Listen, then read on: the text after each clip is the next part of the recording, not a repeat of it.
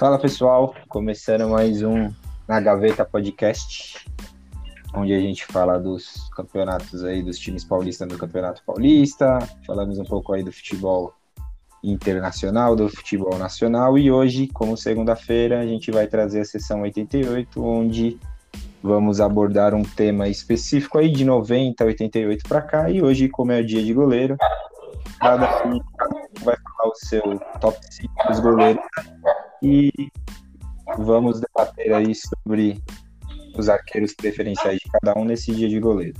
Dos goleiros, né? Dia de goleiro é foda, dia do goleiro. Comigo, os dois Diego, o corintiano Boa noite. e o Gustavo. Boa noite. Boa noite. Tudo certo com vocês? Tudo certo com vocês? Eu tô, eu tô maravilhoso. Só não se importe se meus cachorros latir.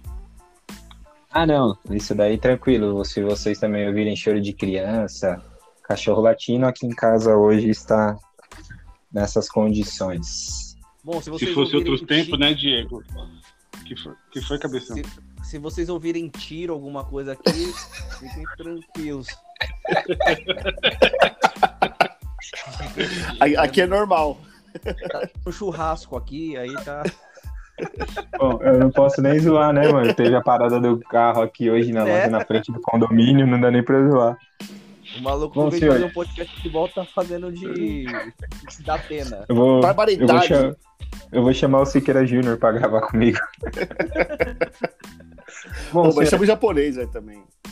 Ele é muito Nossa. bom. Ah, é o japonês cabeludo. Hiya! Bom, senhores, vamos começar aqui.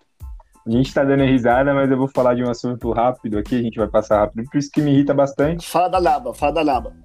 O Palmeiras é, perdeu pro carrasco dele, né? O Mirassol. 2 é, 2 a 0 no Allianz Parque, com uma Um atuação de buff. Muralha. Oi? O, É. Muralha. Foi 2x1, Fala do foi Muralha. 2x1. É, 2 é, dois a 1 um, na verdade, né? Teve o gol do Newton no final, do Panamenho, e você é, tirou o meu destaque, cabeça. Eu ia falar exatamente da atuação de Gianluigi Buffon, né? Com base Vulgo? no dia do goleiro Vulgo. do, do Muralha. Vulgo, vulgo Muralha. Mas, velho, deixa eu só te dar um corte. Você tá falando sério o negócio do Panamenho? É, É o? Newton, o Newton é Panamenho. O Lukaku de Newton Albrecht Williams Richards. Jogou aqui, jogou uma época aqui no Conde. É o Lukaku, é o Lukaku do Palestra Itália. Já pensou esse maluco pelado? Porra. O Luiz Nada. Adriano parecia uma criança perto dele. Tá, Luiz Adriano é fenômeno. Não vamos falar mal dele, não, porque ele é fenômeno. É, ele não. Uhum. acho- é, ele, ele não tem força nas pernas, é magrinho daquele jeito de tanto amor que ele faz. Bom, senhores. Então, só passando rapidamente, o Palmeiras jogou com o time C, talvez o D, e, e perdeu de 2 a 1 O primeiro tempo foi legal, o, o jogo foi lá e cá, foi um jogo legal de se ver, terminou com 1 a 0 no finalzinho com o gol do, Mirassol. Aí começou o segundo tempo, no comecinho também o Palmeiras já toma o gol. Aí depois o, o Abel até que mexe mal no time, mas falaremos sobre os comentários sobre Abel Ferreira num dos tópicos que a gente vai abordar mais para frente, né, que é o papel da imprensa com relação à postura e demissões aí que vem acontecendo dos técnicos. E só para situar, então, o Muralha foi o destaque aí da partida. O Palmeiras tomou uma naba aí do carrasco dele, o Mirassol. Não tem muito para falar, jogamos com o time C, né, muito, muita molecada jogando, tanto como titular quanto no, no, no, no reserva, né, no que estava no banco. E o único destaque eu acho que fica aí para falar é como é que o Palmeiras tem emprestado o Borja e joga com o Papagaio, o vulgo Rafael Elias. É, Então, fica é só diretoria. Só isso que, para fechar o Palmeiras, eu só diria que fica esse ponto no ar aí. O, o Não, queria é- fazer um comentáriozinho. Sim. Vexame, pra mim foi um vexame. Palmeiras não se classificar. Porém, Ah. Foi muito bom para o Palmeiras. Mas foi um vexame. Mas foi bom. Um mim, bom? Pra mim não é, pra mim não é vexame. Ah, não tem, eu, pra mim não tem nem discussão. Porque, cara, o Paulista, é, o Paulista é irrelevante perto Sim, dos outros derrubar campeonatos. técnico, né? Mas derrubar técnico. Aí por isso que eu odeio tanto o Campeonato Paulista. Mas, mas assim, é, eu, eu vou falar por que, que eu não acho que é vexame, tá? Porque, por exemplo, o Palmeiras hoje, ele tá praticamente eliminado do Campeonato Paulista. Porém, ele tem mais pontos do que o Santos, ele tem mais pontos, se eu não me engano, do que outros dois times que estão classificando. E jogando. pra- muito, existe, existe uma regra no campeonato. Posso concluir? Não tá classificado.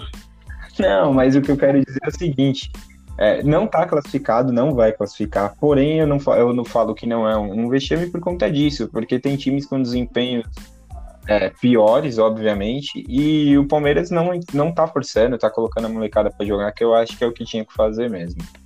Então, e falaremos a respeito dessa questão vexame e tudo mais, é, né, que eu falei da postura da imprensa, porque eu tenho um ponto aí para levantar com relação ao que foi falado aí.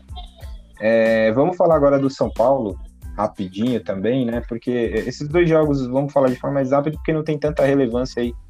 É, porque a gente tá, vai discutir hoje, eu acho que a derrota do Palmeiras e a vitória do São Paulo. A derrota não era esperada, mas a vitória do São Paulo sim. São Paulo só A derrota do Palmeiras era mais esperada que a vitória do São Paulo. Olha, palmas. não. Pro carrasco, velho. Pro carrasco, pô. É bom, isso é, né? Se a gente pegou no carrasco. Mas eu só queria deixar claro, tá? O time do, do Mirassol não é ruim. Não é ruim. O, o, o Eduardo Batista, putz, esse cara já treinou o Palmeiras, faz um trabalho lá bem decente. Inclusive, inclusive subiu o time da Série D para a Série C. né? E, e faz um trabalho bem decente lá. O Mirassol em si faz um trabalho decente. Agora vamos de São Paulo e Ituano. São Paulo meteu 3 a 0 no Ituano. É, começou o jogo praticamente já com 1 a 0 com gol de pênalti e depois mandou no jogo. O Diego Lopes, vulgo cabeça, quer ter algum comentário rápido sobre isso? Ah, eu quero muito. Eu amo o Crespo. é, e olha, cara, depois do Tere Santana é ele. Sem sombra de dúvida. Você é maluco. Você tá maluco, cara. Aquele Pelo visual, a- aquele visual dele meio.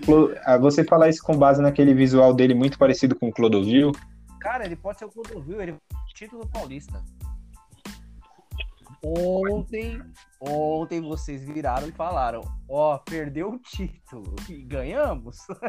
Não, peraí, eu falei, Vocês, vírgula, só o Diego falou. Eu- falei que você perdeu o título pela sua zicada e ainda falei que é capaz de vocês perderem pro Corinthians na final. Pô, esquece, esquece, acabou a zicada, não tem mais zica. Eu sou uma ilusão pura, eu tenho tatuado aqui debaixo do meu peito, ilusionismo, sou eu.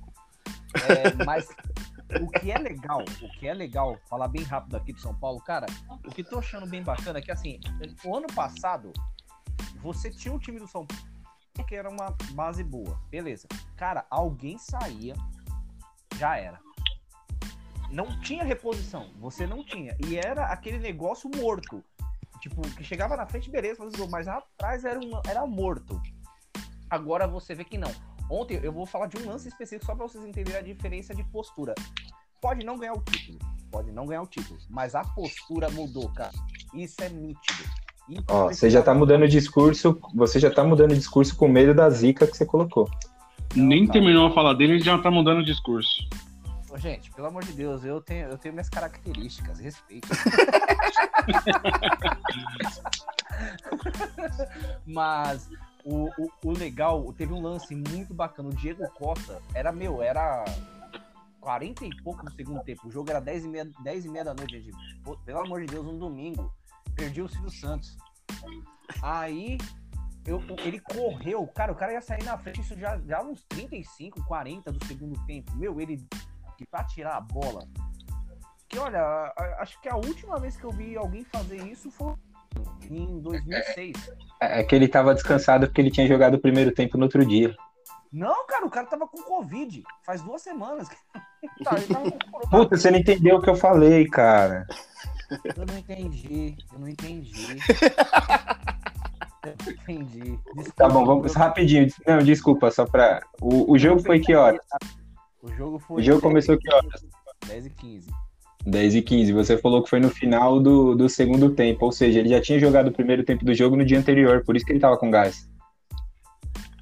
Gente, Foi muito bom o podcast com vocês. Foi maravilhoso esses 12 minutos. Muito obrigado. Mano, a piada foi muito boa. Foi. da piada. Você perdeu o time. Você perdeu o time. Eu- que fui burro. Foi oportuna, foi oportuna. Resumindo, é isso. Eu acho que. Não, mas é bom que o São Paulo mantém o padrão, né? Mas mantém o padrão de jogo. Isso, isso, exatamente. Exatamente. Então mantenha aquela pegada. Eu, assim, sinceramente, não, agora falando real, não, eu tenho ainda os pés no chão, acho que ainda pegou dois times bons. Vocês falam do Palmeiras que mesmo o time B do Palmeiras é ruim, não é. O time é bom do Palmeiras, sim. O B. O Bragantino é um time bom, sim. Ontem foi o C. Ah, ontem. Não, mas ontem vocês pegaram o Mirassol. Hum. o Mirassol com título mundial e vocês não. Ah, Mas- pronto. Mas essa é a verdade, entendeu? Agora vamos ver depois do mata-mata, né? E aí tem, vamos depois aí pra, no, no próximo podcast, vamos falar de São Paulo e Corinthians, que é quebrar esse tabu também que precisa. E é isso. Então tá, senhores. Concluído o São Paulo, vamos falar do clássico. Na Vila Belmiro teve Corinthians e Santos. 2 a 0 2 né? Clássico Certo. do Sub-7. Santos 0, Corinthians 2. É, antes do jogo tinha uma postagem do Olé do Brasil, eu não sei se vocês chegaram a ver no Instagram, dizendo que nada impediria de eles de assistir o jogo, porque eles tinham certeza que seria o jogo mais feio do mundo. Mas eu acho que não foi isso, né? Incrivelmente não foi, mano. Por incrível que pareça. Sim. É Vocês querem- Vocês querem falar um pouco de como vocês viram o jogo? Pode falar, Digão. Eu quero fazer um destaque ao meu meu novo Aldair, vulgo Raul Gustavo. Meu Deus do céu, como é bom esse menino. Ó, só, só, só vou, para ser preciso na informação, eu vou abrir aspas ao Olé do Brasil. Estou ansioso para ver Santos e Corinthians. Esse confronto tem tudo para ser o pior jogo da história do futebol. E não foi, ele caiu do cavalo. Cara do cavalo. Caíram do, caíram do cavalo, é verdade, é verdade. É, o, o- então, você voltando à atuação do Raul Gustavo, mais um belíssimo, belíssimo nome composto. É, é muito, é muito. ele- eu acho ele muito bom. Passe bom, visão de jogo boa. É ousado. Ele é ousado. Fazia tempo que eu não vi um zagueiro no Corinthians ousado desse jeito. Pô, ele teve pegou uma jogada no meio do campo que ele driblou dois caras e meteu a bola no gol. E dane-se. Passou 20 perto ainda, né? Quantos anos que ele tem? 18, 19? Tem 22. É, certinho, você tá, tá sabendo legal. E pra quase mim, esse, o ponto alto do, do, do, do jogo, é, vendo como corintiano, obviamente, Raul Gustavo e João Vitor.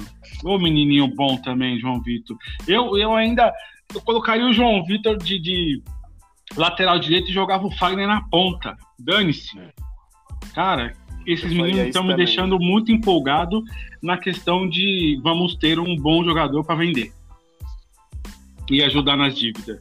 É, mas a Que tática jogar no é Corinthians- essa, né? Porque, infelizmente, para jogador bom com esse time ruim acaba se perdendo. Então é bom que eles se destacam. E aí o Corinthians consegue fazer uma boa venda com eles, mas eu tô muito empolgado com esses dois. Eu só queria que o Mancini também tivesse empolgado para fazer um time com três zagueiros, Wagner, Fagner e Fábio Santos ou Piton solto, deixando o Gabriel, o andando mais um pouquinho, ou até mesmo o Rony, com o Matheus Vital, Mosquito e, e o Luan. Ah, o Luan, não- Luan, Pô, Luan que empolgação era só que eu queria. Luan, cara. Que empolgação E do o Luan. Luan. É. Gu? não pode faltar. Luan. Mano, o, o, o jogo ele foi muito melhor do que todo mundo achava que ia ser, né? Porque o time do Corinthians não vinha bem. E, tipo, ele... É engraçado, o Corinthians ele vem ganhando. Ele tem acho que uma derrota só. E só que é aquele negócio, né? Tem um, o resultado versus o desempenho. O resultado tá bom. Tá ganhando, tá empatando. Mas o desempenho que, que peca, né? E também O- porque o desempenho tava ruim com um time pequeno. É mais um temor de como seria com um time grande, né? Sim, sim. O, o Corinthians também, tipo, não, não chegou a ser testado, né? Porque aquele jogo contra o Palmeiras, o Corinthians foi salvo graças à chuva. O jogo contra o Santos foi só molecada. Agora tem que ver o jogo contra o São Paulo, né? Como assim, eu também acho que o São Paulo ainda não foi testado com um time forte. Mas aí só fazendo esse teste para ver qual é que é. Opinião polêmica, hein? Eu fiquei quieto. Eu fiquei Opinião quieto. polêmica. Essa, essa, essa, essa deixa não foi pra mim. Cara, depois Aqui- você falou que o Crespo também é, só não é maior que o Tele, irmão. Ó, tem isso também, né? Exato. Mas aqui, Você aqui, nesse programa aqui, tem opinião. O Gustavo levantou uma bola polêmica aí, hein? Cara, eu, eu- sabe sobre essa questão desse jogo do Corinthians e Santos? Achei que foi legal o- o- a partida do Corinthians e tal. Mesma coisa que vocês falaram, eu ainda acho que, tipo, ali já no Santos já não tá uma coisa boa faz tempo, né? Como a gente falou no último podcast, perdeu lá pro Barcelona de Equador daquela forma que foi. Eu ainda acho que a chuva ajudou tal, mas a gente viu como é que tava o time. É só olhar também basicamente esse jogo que também, ah, não teve os caras principais. Só. Não. Não, e também o Santos perdeu um jogador no primeiro tempo, Não, né? não, Ou não, menos. E vamos, vamos, vamos pontuar o Santos é, quando a gente for entrar para falar do, do Ariel Roland. Vamos seguir com o Corinthians. Vocês têm mais algumas colocações para dizer sobre o Corinthians? Não, sobre o Corinthians não, mas sobre o Mancinho, quer que ele saia. Tá dando um saco já ver a formação que ele tá colocando O cara no ganhou campo. ontem, cara. Mas Não, o problema é que ele é. o problema é que é, é que assim, é engraçado. Ano passado, quando a gente tava precisando subir para não ser rebaixado, ele fez um planejamento bom. Esse ano ele tem que se inovar, porque começou tudo do zero. E ele não mostra essa inovação. Ano passado ele deu um padrão de, de, de jogo para a equipe. Esse ano tá sem padrão de novo. Tá regredindo, né?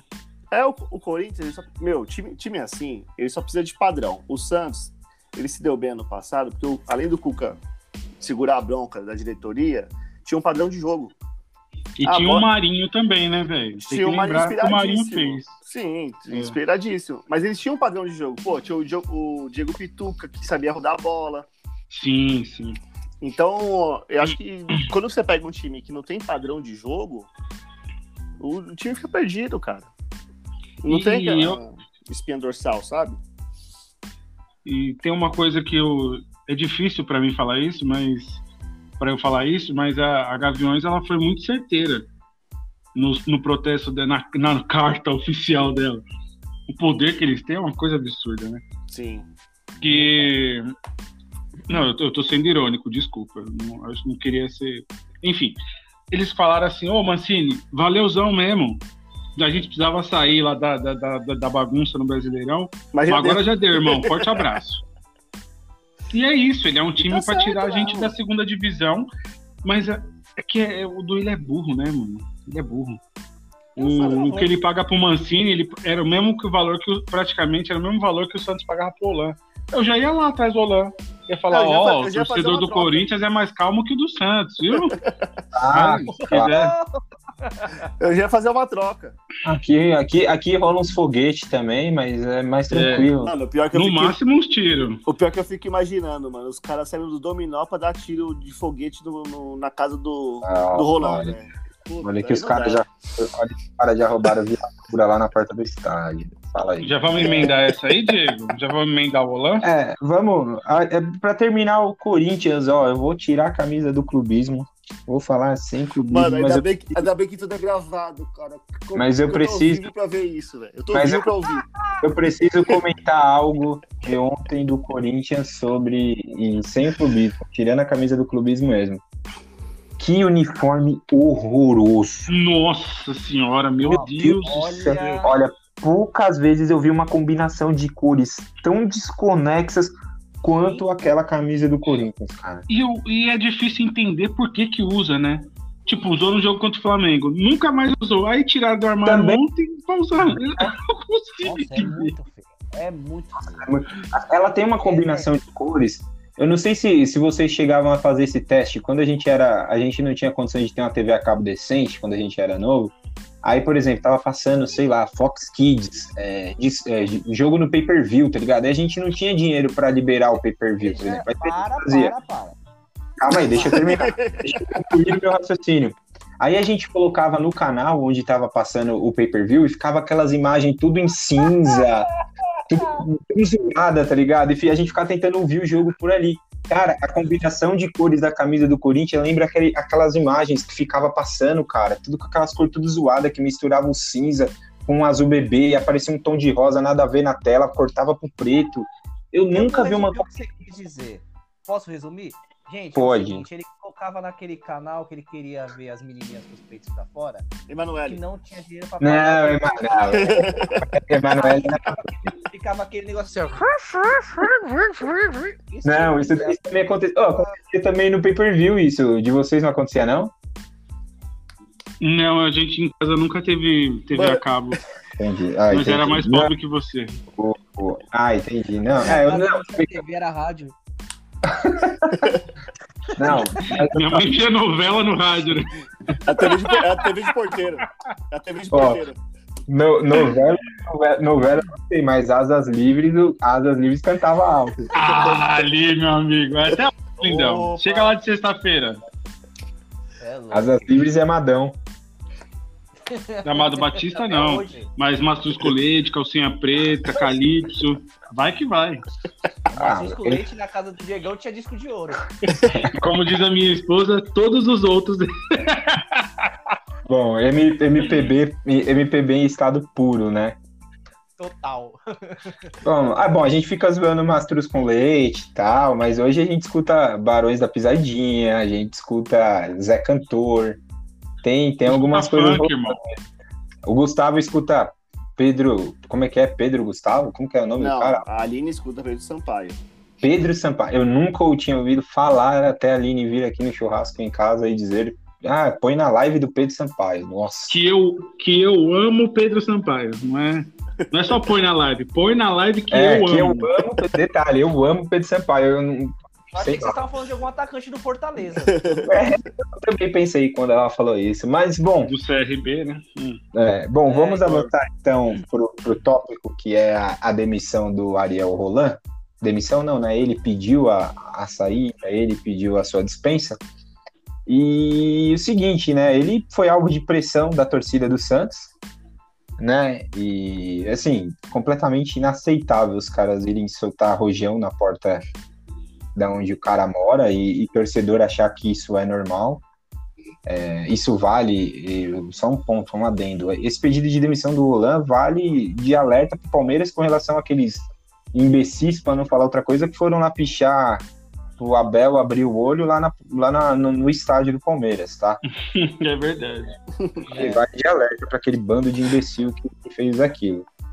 É, o, eu acho que assim, o Roland ele já tinha tido uma postura muito firme lá no Independiente quando ele foi campeão da Sul-Americana e, e ele tinha sido alvo, a torcida na verdade do Independiente tinha ameaçado os jogadores e, e ele bateu de frente com os barra bravas lá da torcida e, e saiu do clube naquela época até por isso. Então ele já tinha tido uma postura parecida com isso, né? Lá na Argentina e ontem, é, depois do jogo, eu acho que ele fez totalmente certo. A gente não pode jamais achar que, que o que foi feito é, é legítimo. Ele decidiu sair do Santos. Eu conversando com primos meu, meu pai também, eles, eles citaram um ponto interessante, cara. O Santos vinha muito bem até aquele jogo da Libertadores em que o Santos bate no São Lourenço com o time titular e rola a treta do Marinho. E rola a treta do Marinho com o técnico, que o Marinho saiu chutando tudo, não quis cumprimentá-lo, fez biquinho. E depois disso, parece que o grupo de jogadores do Santos se virou contra o técnico. O que, que vocês É. acham? Isso o Marinho também pediu desculpa, né? Tem que deixar claro isso daí. Ah, tudo bem, mas. ah, Em rede social, com, orto- com, com as palavras escritas errado mesmo, então você via que era o Marinho mesmo que escreveu aquilo.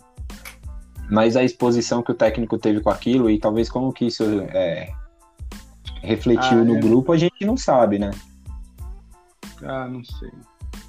Tenho, tenho minhas dúvidas.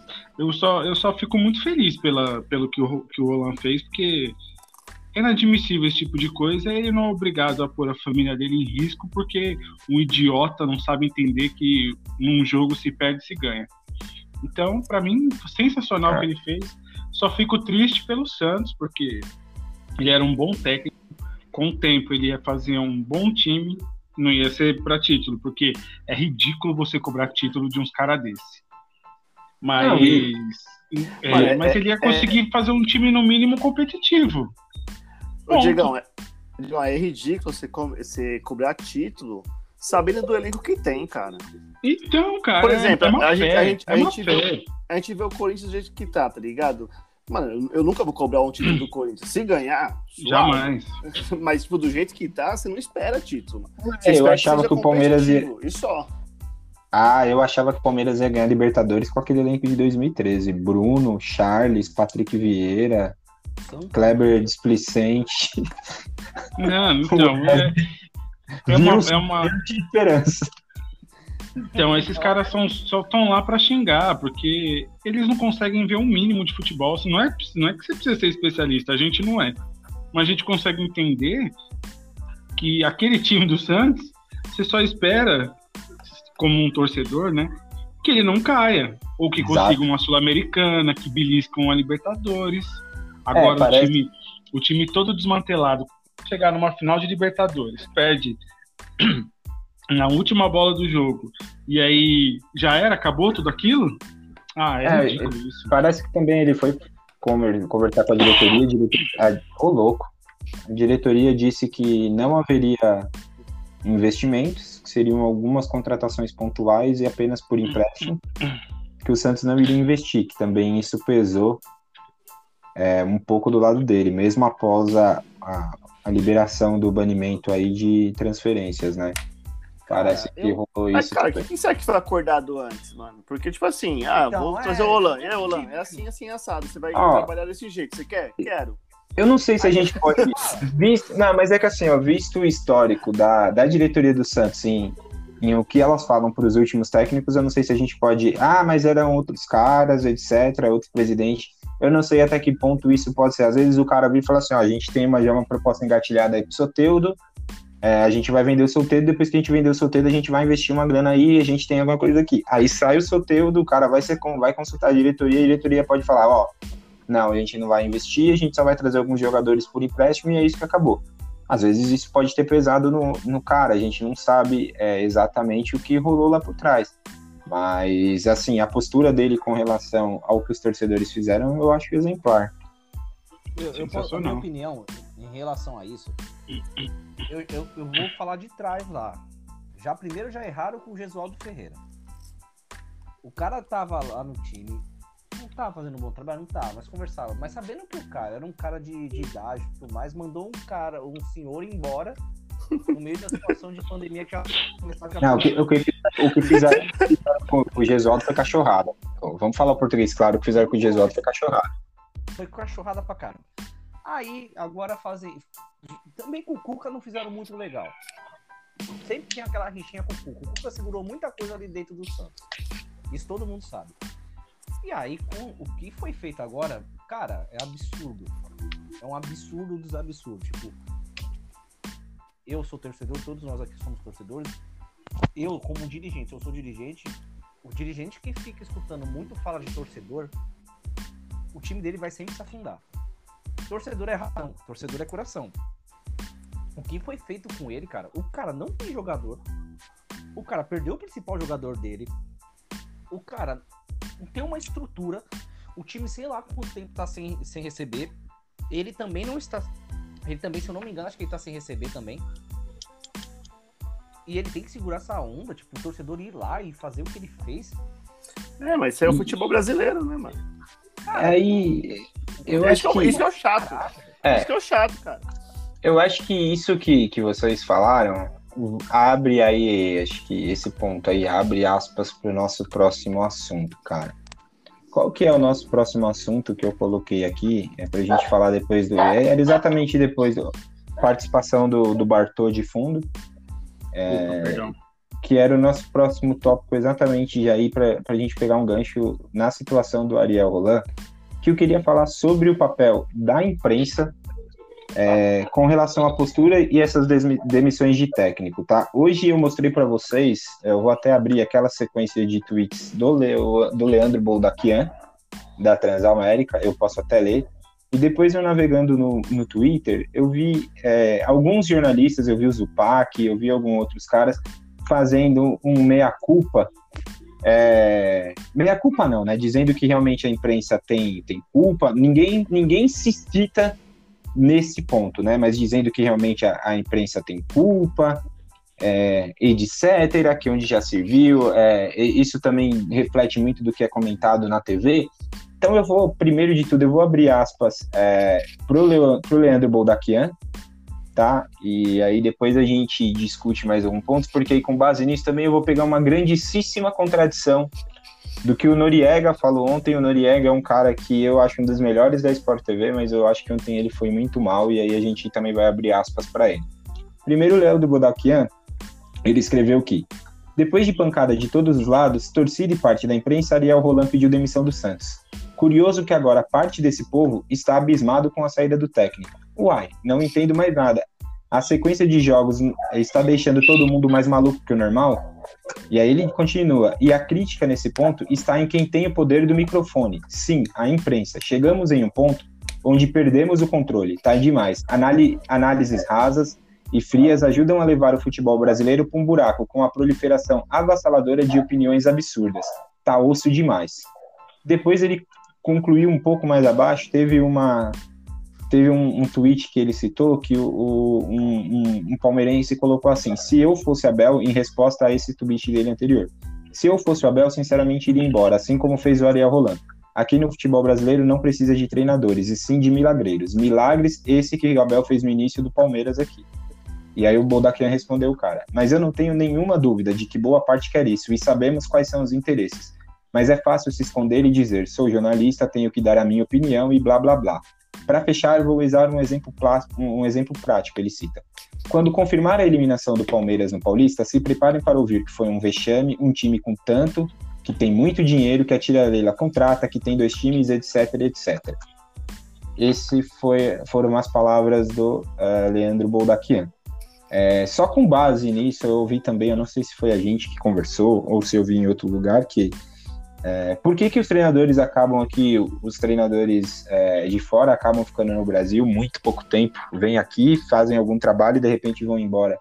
Porque, e aí, e, porque eles percebem isso que está sendo falado aqui pelo Boldaquian, com a postura da imprensa, que a imprensa muitas vezes força essa situação, que a torcida joga para a torcida para com a intenção de tumultuar, porque eles, eles precisam disso para se agarrar em audiência, etc, etc, ou falar para determinado público que eles querem atingir. E aí, e que os caras. E, ah, e aí você ouve muito torcedor falando, é, mas o, o, treinador aqui no Brasil, o cara não, não foge da raia que nem os gringos fogem, mas é porque ele não tem mercado lá fora. Então ele precisa é, conviver com esse ciclo, ele se alimenta desse ciclo vicioso, dessa cultura da imprensa, dessa cultura do torcedor, para exatamente ficar aqui transitando entre os clubes, ficando sempre na, no, no, nesse, vamos dizer assim, nesse nicho aqui. Exato, fica tudo entre eles, né?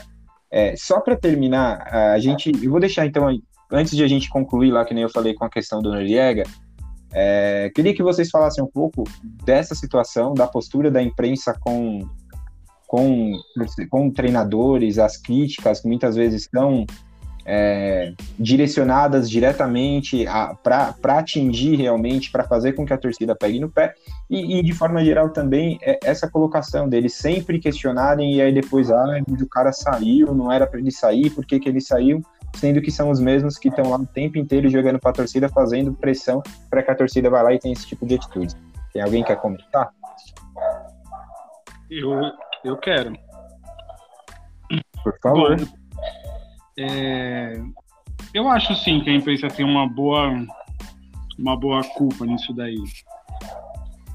Mas eu sou muito pela liberdade de a pessoa poder falar o que quer. A consequência é com ela também, mas ela tem a liberdade de falar o que ela quer. É, e eu também vejo muita gente é, sendo interpretada, muita gente de imprensa, sendo interpretada como pessoa que, que incentiva a demissão do técnico, mas essa pessoa ela só está questionando o desempenho do time. E eu acho que tem que saber separar isso. Eu, eu ouvi uma vez de um cantor de rap que ele falou assim: quando eu faço a minha música, eu faço a minha música para que as pessoas tenham maturidade de entender a minha letra. Então, quando o cara faz uma crítica, ele faz a crítica contando que a pessoa vai ter maturidade de entender que aquela crítica é sobre aquele jogo, sobre o desempenho do time. Eu duvido. Eu não falo a maior, eu não falo todos, mas a maioria dos, dos jornalistas dizem o que eles pensam analisando um jogo por algum outro tipo de interesse. Eu nem sei qual que seria, mas não sei. Eu, eu, eu, eu, eu acho eu acho meio estranho isso. Eu posso não fazer acho, uma... não acho, não acho, não acho errado é, a questão do técnico, porque aqui também técnico e, e clube. Antes eu tinha muita dó de técnico, hoje eu não tenho mais. Não tenho mais, porque também eles, do jeito que você falou, eles entraram nesse ciclo vicioso. E, e o cara, quando vem trabalhar no Brasil, é, se ele abrir o Google, ele vai saber como que funciona aqui. Eu só, eu só e queria fazer o negócio uma... não vai ser só para ele, entendeu? Tá, eu só queria fazer só uma pontuação, Odi, nisso, com base nisso que você falou, de que, por exemplo, o jornalista ele vai falar é, é, esperando maturidade do torcedor é, entender o que ele está ele tá falando. Cara, eu acho que assim, um cara que trabalha com, com público no Brasil e que atinge milhões de pessoas, ele tem que entender, e aí eu não estou falando, é, eu, Diego, estou falando isso, aqui é o padrão do Brasil. O brasileiro em si, eu não vou nem falar o afegão médio, mas o brasileiro não tem um nível sociocultural para poder se fazer um entendimento claro de tudo aquilo que o cara tem, ou que ele tem uma maturidade para interpretar de forma tranquila aquilo que o, o jornalista está falando. É, a gente tem que pensar, por exemplo, se a gente for falar esses caras, esses caras eles falam, por exemplo, para um torcedor, aí a gente eu estou falando é, para grande parte de torcedor, por exemplo, de organizada, que está assistindo a televisão, que está que tá vendo o, o, time dele jogar e que aí está vendo na transmissão, que nem você falou, o cara não vai pegar um contexto para analisar, ele vai analisar em si um ponto específico. E aí vai falar daquele dia, daquele jogo, e aí o cara ele não vai também. Aí o cara ele vai pegar aquilo, ele vai guardar aquilo como a verdade absoluta daquele momento e vai fazer o quê? Vai lá no dia seguinte soltar rojão na porta da casa do técnico, ele vai lá não, puxar. Não, não dá para colocar na conta do, do jornalista isso, né? Não, não, eu não estou colocando isso na conta do jornalista. O que eu quero dizer é que não dá para gente. Eu acho que assim as pessoas não têm que falar considerando que a, o público dela terá maturidade é, para absorver tudo que está sendo falado, sendo que a grande maioria dos brasileiros, não grande maioria não, mas boa parcela da população brasileira não tem, por exemplo, uma instrução é, sobre determinadas situações. Então, eu acho que isso também envolve muito um contexto geral, aquilo de a gente falar, eu falar algo acreditando que eu nem sei para quem eu estou falando, mas essa pessoa vai entender todo o contexto daquilo que eu tô, que eu tô, que Cara, eu tô tentando traduzir eu entendo o que você tá falando, eu entendo perfeitamente. A opinião do cara é da opinião e ele tem essa opinião, então ou ele não fala ou ele mente, são essas duas opções que ele tem? Não, não, não, não, não, não disse de não falar ou mentir. Eu, eu só, eu só citei. Um... Mas se ele vai atingir um público com a opinião que ele tem, ele tem aquela opinião formada na cabeça dele, analisando todos os jogos. Então ele vai ter que ir pensar, puta, se eu fizer da cama dele, vai soltar rojão na porta do técnico? Não, não é isso. Não, é, vamos lá, novamente, eu não quis dizer isso. Só que o que eu quero dizer é que assim, a gente talvez tem que tomar um pouco de cuidado, que a gente não, a gente não sabe, a gente não pode esperar é, razoabilidade das pessoas. É, é isso que eu quero dizer. Mas então, isso assim, daí entra na sua liberdade. Você perde a sua liberdade de trabalho porque aquela pessoa não entende. Eu acho muito zoado você jogar a culpa de, um, de uma pessoa que está ali fazendo o trabalho dela, dando a opinião dela, seja ela certa ou errada, com, a, com você jogar nas costas dela a atitude de um cara. Não, não, só, só, só para falar, eu não tô jogando, eu não tô jogando a culpa da, de um cara aí lá. Mas a partir do momento que você fala que ele tem que, que tomar. falou. Fala, você tá falando que ele tá fazendo isso. Não, eu acho que eu acho que assim, cuidado, o cuidado no falar é como alguns, alguns muitas vezes se portam de maneira, por exemplo, ofensivas e tudo mais com relação ao trabalho dos técnicos e tudo mais. E isso desencadeia algum tipo de reação. A gente já viu muitas vezes comentários, eu não, não vou falar de jornalista específico, tá, para falar esse tipo de comentário, mas a gente já viu comentários muitas vezes agressivos com relação a jogadores, com relação é, a treinadores, a essas coisas de ah, uma fonte dentro do clube me contou que o treinador ou que o jogador faz isso. Mas e aí aí é depois... fofoca. Então, mas calma aí, é isso que eu tô dizendo. Foca, mas aí são pessoas que estão se comunicando com o público. E aí, por exemplo, se você citar lá algum caso que algum jogador específico vazou alguma coisa, ou fez isso, ou fez aquilo no vestiário, você vai desencadear muitas vezes uma reação do torcedor contra esse jogador. E a gente está dizendo aqui de situações onde a gente sabe que não é a nossa, as nossas torcidas em si não são as mais equilibradas do país.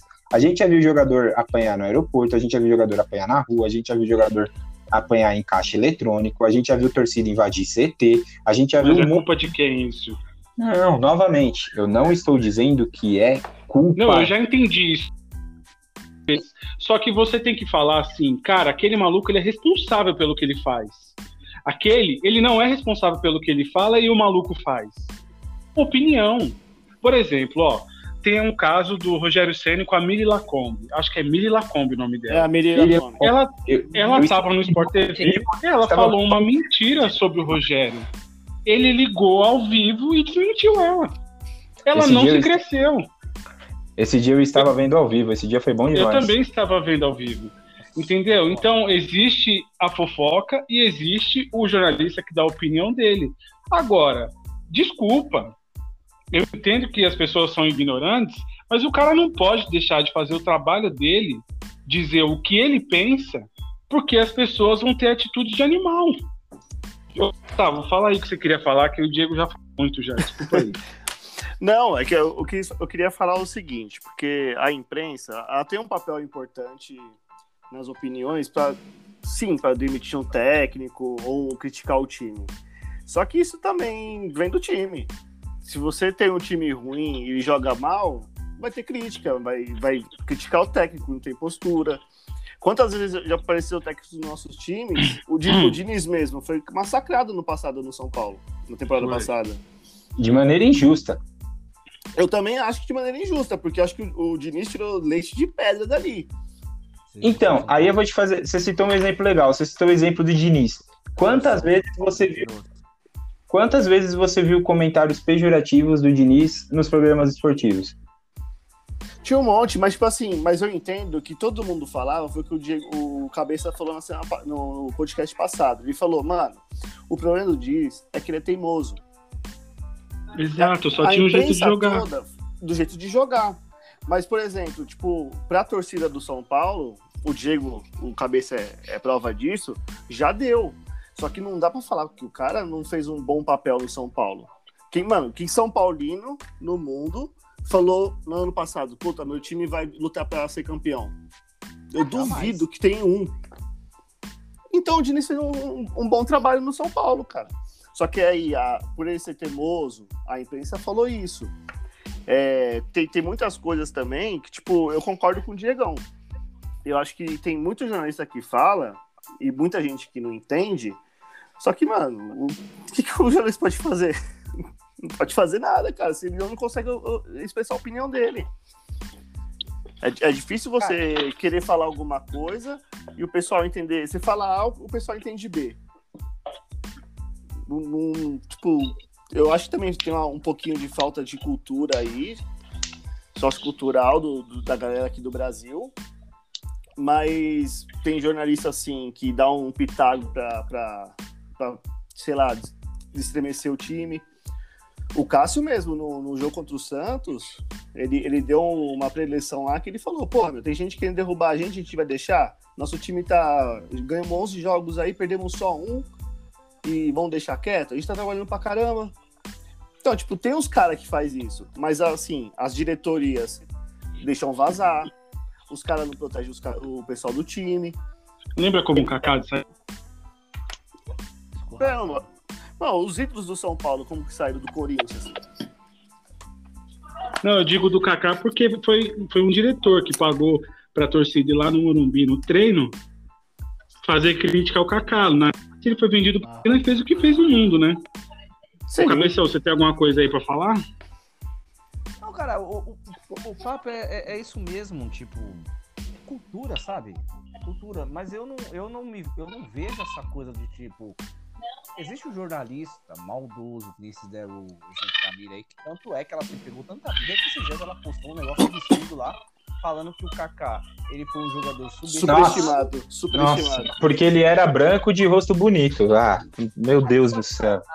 Pelo amor de É. Deus. eu- Gente, é o tempo. O tempo deixa essa pessoa aí. Tanto é que ninguém lembrava dessa mulher. Ela não trabalha mais em lugar nenhum. Ela fala trabalha no UOL, né? Ela voltou pro UOL agora. É, boa parte do esgoto da internet tá lá. Então, é exatamente isso. Então, cara, é, infelizmente a, a cultura é essa. O, o- o nosso país é isso. Tipo, as pessoas acreditam tudo, tudo que, que põe é, é verdade, ninguém apura. É, e já sai passando, passando, passando, aquilo vira uma bola de neve e pronto, ferrou. Ferrou. O problema do futebol é que, tem- é que eles gostam de fazer muita fofoquinha, cara. Às Exato. vezes, tipo, Mas nem é precisa, não, não tem motivo pra ter fofoca. Aí eles plantam uma fofoquinha pra desestabilizar. Não, e, e- e às vezes, eu acho que às vezes. o- o-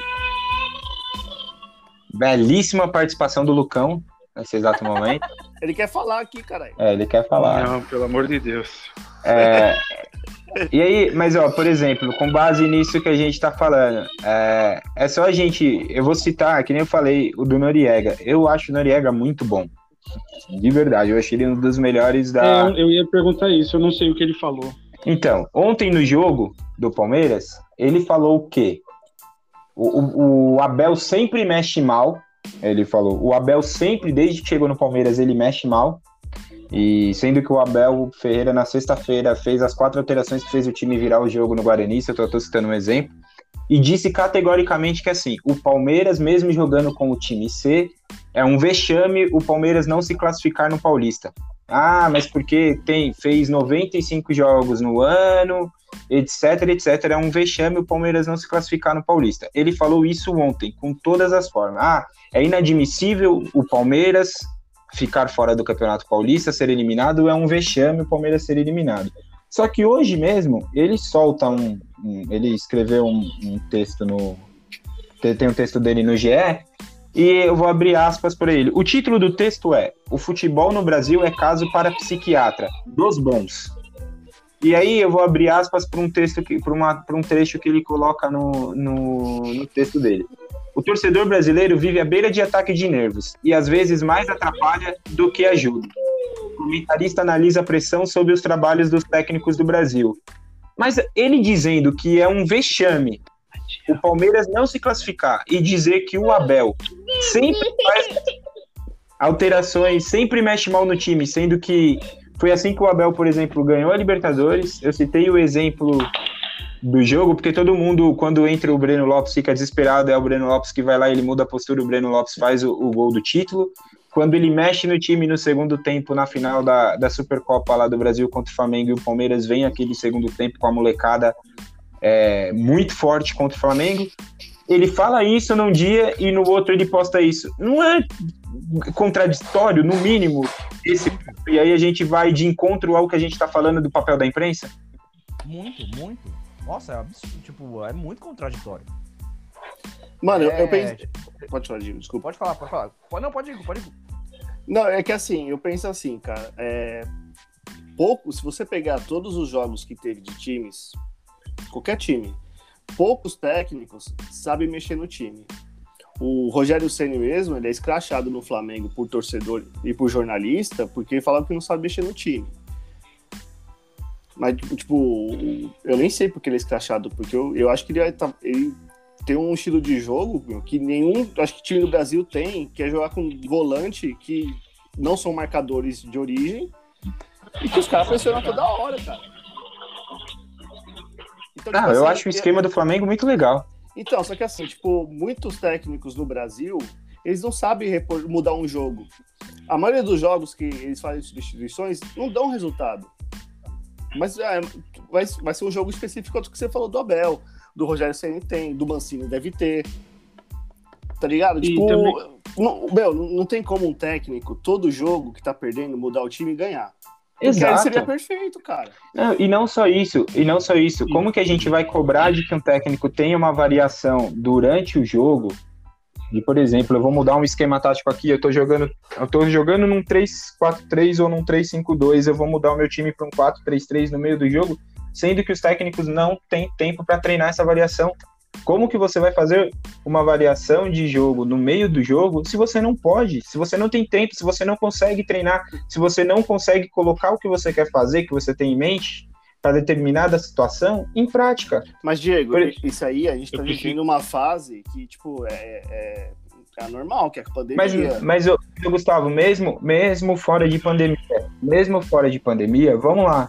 A gente, tá- a gente tá num país, por exemplo, o Brasil, mesmo fora de pandemia, por conta dos estaduais, a gente todo ano faz de 20 a 30 jogos mais do que um time argentino, do que um time na Europa, por exemplo, por conta de campeonatos estaduais. A Mas gente é, então, a gente Não, tem, deixa um eu calendário. então, o problema no Brasil que o técnico não consegue treinar é o calendário. E aí, por exemplo, isso vai espalhar, isso vai gerar aquela situação de por exemplo, aí um técnico é contratado, ele muda o sistema dele, ele treina um time durante um mês, o time melhora, daqui passa um mês ele não consegue mais treinar, porque o time vai entrar numa sequência de jogo, vai acontecer isso, isso, isso, ele vai ser mandado embora daqui três meses. Ele vem, melhora o time, o time cai, ele é mandado embora. Aí ele entra num outro time e ele vai ficar nesse ciclo vicioso. Quando a gente fala de tempo, que o tempo para treinar é, é precioso, eu vou citar um outro exemplo do Palmeiras. 2016, o Cuca chega no Palmeiras, o Palmeiras é eliminado do Paulista, toma aquela goleada da Água Santa. No dia seguinte, o Cuca teria duas semanas, ou se eu não me engano, três semanas para preparar o time para o Campeonato Brasileiro de 2016. O Cuca dá uma entrevista na segunda-feira, depois de tomar quatro do Água Santa, e fala assim: Eu vou ser campeão brasileiro, porque eu vou ter tempo de treinar o time. O Palmeiras começa aquela campanha fazendo 4 a 0 no, no Atlético Paranaense, com o Tietchan jogando de volante, o Moisés jogando de volante, que ninguém tinha visto. Ele montou uma estrutura, por quê? Porque ele teve tempo de preparo, ele teve tempo para treinar. Ele teve tempo. Isso os técnicos no Brasil não têm. Então a gente fala assim: ah, treinador não, não consegue mexer, os caras não sabem fazer alteração. E, cara, eu acho que é muito do tempo que o cara tem para treinar. Você vai dizer para mim que, por exemplo, o Renato Gaúcho não tinha o elenco do Grêmio nas mãos, não conhecia todo o elenco do Grêmio? Sim, é. Eu preciso fazer um comentário sobre isso. Pode, pode falar. Pode falar? Pode. Fa- fa- Vai falar, Gugu? Não, é que eu perguntei, o Diego fez uma pergunta, eu falei que ele tinha nas mãos. Só que, e aí? Não, então, ele tinha o elenco nas mãos. Aí você vai dizer que assim, ele tentava fazer, por exemplo, ponto, como foi, por exemplo, na final da Copa do Brasil, quando ele coloca o Ferreirinha. Ele- Mas ter o elenco na mão não quer dizer que treina. Não, mas eu quero dizer o seguinte: ele vai lá, ele conseguiu pensar numa variação de jogo. Por quê? Porque o, o Grêmio ele não ficou disputando a reta final. Ele, se eu não me engano, ele jogou até a reta final do brasileiro com o time titular, né? Que ele tava brigando para pegar uma vaga. Ah, mas É, eu acho que você pegou um exemplo ruim, É, porque o- mas- o Grêmio acabou perdendo, né? Não, É, Ô, Mas- Diego, Mas eu entendo o que você diz, eu entendo o que você diz. Ele tinha elenco Partindo- na mão, mesmo assim também não tinha tempo para poder treinar as variações dele por conta do Não, calendário, entendeu? E ele Diego, tava no dia faz quatro anos. Mas eu entendo Partindo- isso. que, Tipo assim, se você tem um tempo na mão, você consegue. Você, você- você, tipo, tem um elenco na mão, tem tempo pra treinar, você consegue treinar variações, beleza. Só que na hora que você- o, o cara vai substituir um cara, um outro jogador, pode ser que esse cara que tá entrando, geral, tipo, não tá, não tá bem no, no dia. Tá ligado? É, é foda também essas coisas. Porque, mano, é muito. É muito pessoal. É também. relativo, não é, não é, É, não é uma fórmula, Não, não, não, é uma fórmula simples. Não Cara, é uma o, o não existe mais o Luxemburgo dos anos 90, dos anos Isso, começo 2000, existe mesmo. entendeu? Que mudar, não tinha. E assim, de treinamento? mas eu, a vou, gente- eu vou, eu vou, Só, só uma adendo em cima do Luxemburgo. Não existe o Luxemburgo dos anos 90, mas não existe a mesma matéria-prima que ele tinha nos anos 90. beleza. O só um adendo em cima disso que falando dessa questão de treinamento, há quanto tempo o Brasil não tem esse calendário para treinamento? São muitos anos, correto? São muitos anos. O Abel Braga chegou aqui, ele deu uma aula de conhecimento, porque ele sentou a bunda na cadeira e foi entender o clube que ele ia treinar. O país que ele foi treinar. Ele foi um, um encantador, um, um encantador de, de, serpente. Foi sensacional o que ele fez. Braga? O Abel, Abel Ferreira. o Abel Ferreira. O Abel Ferreira. Ah, tá. Aí, ele foi campeão da Libertadores e em duas, três semanas ia começar outro campeonato. Ele foi tirar férias, com três meses de clube. Eu não, ó, sinceramente, para eu fazer esse comentário, eu tiro todo o meu lado sentimental e coloco só o meu lado racional, só de quem gosta de, de enxergar futebol de uma maneira racional na hora de fazer um comentário. Ele foi, ao invés dele ficar para treinar o time dele, sabendo que ele não ia ter tempo, ele optou, ele optou por ir para Portugal ganhar o prêmio lá de comendador e tudo mais. É, não, mas aí, na verdade, e... tinha um acordo. Peraí, rapidão, rapidão, rapidão. Eu não, eu não, vou, não vou me alongar, não. Aí, eu, hoje, eu não aceito falar que não tinha tempo para treinar. O Rogério Ceni ele vivia o mesmo, o mesmo cenário, entre aspas. O Palmeiras jogou depois que o Flamengo terminou. Mas o, o Rogério Senna vivia mais ou menos o mesmo cenário. O que, que ele fez? Ele botou o técnico auxiliar dele para comandar o time no Carioca. E ele ficou treinando o time titular do, do Flamengo lá no CT. Eles fizeram uma mini pré-temporada dentro do, dentro do cenário que tinha. Então, o que aconteceu com, o que acontece com o Palmeiras barra Abel foi uma coisa que deveria ter sido pensada. Porque é, ele é. optou por sair de férias. É, eu acho ele poderia que problema... ter feito mais treinamentos com esse time e também, vamos dizer assim, o, o técnico já está quatro, cinco meses no clube. É só jogo, é só jogo, mas eu ouvi o Vampeta falar que só jogo também você conhece jogador e você consegue fazer mudança tática. E eu estou falando é. isso porque eu ouvi um ex-jogador falando. Então, é, essa acho... desculpa, não, não, pra mim, não, não cola. Não cola. Bom, ah, eu, eu acho, só pra gente encerrar, eu acho que tempo de treinamento faz muita diferença. Eu acho que faz muita. Eu acho que. Eu citei até o exemplo do Cuca, porque eu acho que o Cuca, dos técnicos brasileiros, eu acho que o Cuca motivado é o melhor dos técnicos é, hoje. Não, não, eu não, eu não acho que não, não faz diferença. Só acho que assim, o cenário é esse, está posto. O que, que a gente pode fazer para ajudar, para melhorar? Ele tinha a opção de melhorar esse cenário, ele é. não quis. Então agora é, é eu, o que acontece. Eu, é só, só também para finalizar. Eu acho que assim, 15 dias foi muito. Eu acho que 7 dias era tempo suficiente para ele descansar, assim como o elenco, na verdade, foi feito um acordo para elenco e comissão técnica tirar realmente esses dias. E eu até entendo que o acúmulo de jogos, e é o que eu falei, não é só o estresse, é, não é só o cansaço físico, o cansaço mental naquela situação de você jogar tantas decisões, o nível de concentração seu tem que estar tá lá em cima. E eu acho que se a gente sente pressão, por exemplo, quando a gente tem alguma questão no nosso trabalho, não é porque os caras são jogador de futebol que eles não vão sentir uma estafa é, mental aí, vamos dizer assim, nesses processos, e principalmente em decisão, com tanto jogo importante em sequência. É, alguém quer colocar mais alguma coisa? A gente já está chegando a uma hora e a gente tem ainda algumas coisas para falar rapidamente. Não, não, não, não. Bom, ah, bom, vamos falar agora só de prognósticos da rodada da Libertadores dos times brasileiros. O Flamengo pega o União La Calera no Maracanã. O Atlético o Flamengo Mineiro vai passar o carro. Ah, obviamente. O América Mine... o Atlético Mineiro vai pegar o América de Cali. Pedreira. É, pedreira, mas eu acho que o Atlético ganha. O Palmeiras vai pegar talvez um. Não, o jogo mais difícil da rodada dos brasileiros é o do Santos. O Palmeiras vai pegar o Independente Del Valle no, no Allianz Parque amanhã, um jogo que tem uma pequena rivalidade por aquela provocação, a troca de provocações na época do. Ah, mas eu acho que vai ser um vai jogo. Pedreira, hein? Acho que vai ser fácil, não, cara. Pedreira, pedreira, é, mas. Ainda é... mais o jeito que joga, né, o Del Valle? O jeito que joga não, o Del Valle. É pedreira Del e ainda. Valle tirou o Grêmio. Não, é pedreira, e o que eu ia falar é que assim, tem um ingrediente a mais que foi a troca de, de, de provocações naquela época do Miguel Angel Ramírez, né? O, o Independente Del Valle provocando o Palmeiras quando o Ramires ficou e o Palmeiras depois que o Del Valle é eliminado e é campeão da Libertadores devolve a provocação no Del Valle. Né? Então tem um certo climinha aí para esse jogo de amanhã. O Internacional pega o Deportivo Tátira, deve vencer também. E aí a maior pedreira que e aí é um ponto legal, tá, sobre esse jogo. O Santos vai pegar o Boca Juniors amanhã às nove, é, na quarta, às nove e meia numa bomboneira. Ou é amanhã? Não, é amanhã também. Amanhã. Amanhã. Amanhã, às nove e meia na bomboneira. E o Ariel Roland pediu para sair só depois do jogo, tá? Ele falou que ele ia é, tá com o time nesse jogo lá na bomboneira. Pô, Então, só- mas Não, a, não, a não. diretoria do Santos aceitou isso daí? não, não, não, aceitou não. Aceitou? Aceitou, não. Não, Não, aqui não no tá- GE. Ué, gente, tem uma notícia agora e quem pode ser o técnico do Santos? Juan Carlos Osório. é um bom nome. Porra, é bom. Muito dele. Ô, É só, bom, só cara. pra ser nada do Roland, a gente, a gente treinou o São Lourenço, não foi? Ele treinou o Independente. Independente. Independente, tava, depois ele estava, se eu não me engano, na Universidade Católica do Chile. Então, então foi no Independente. No, no Independente, ele pediu pra sair, depois de três dias ele voltou. Mas foi numa treta que ele teve com a organizada. Ele bateu de frente com os Barra Brava lá, os caras ameaçaram ele.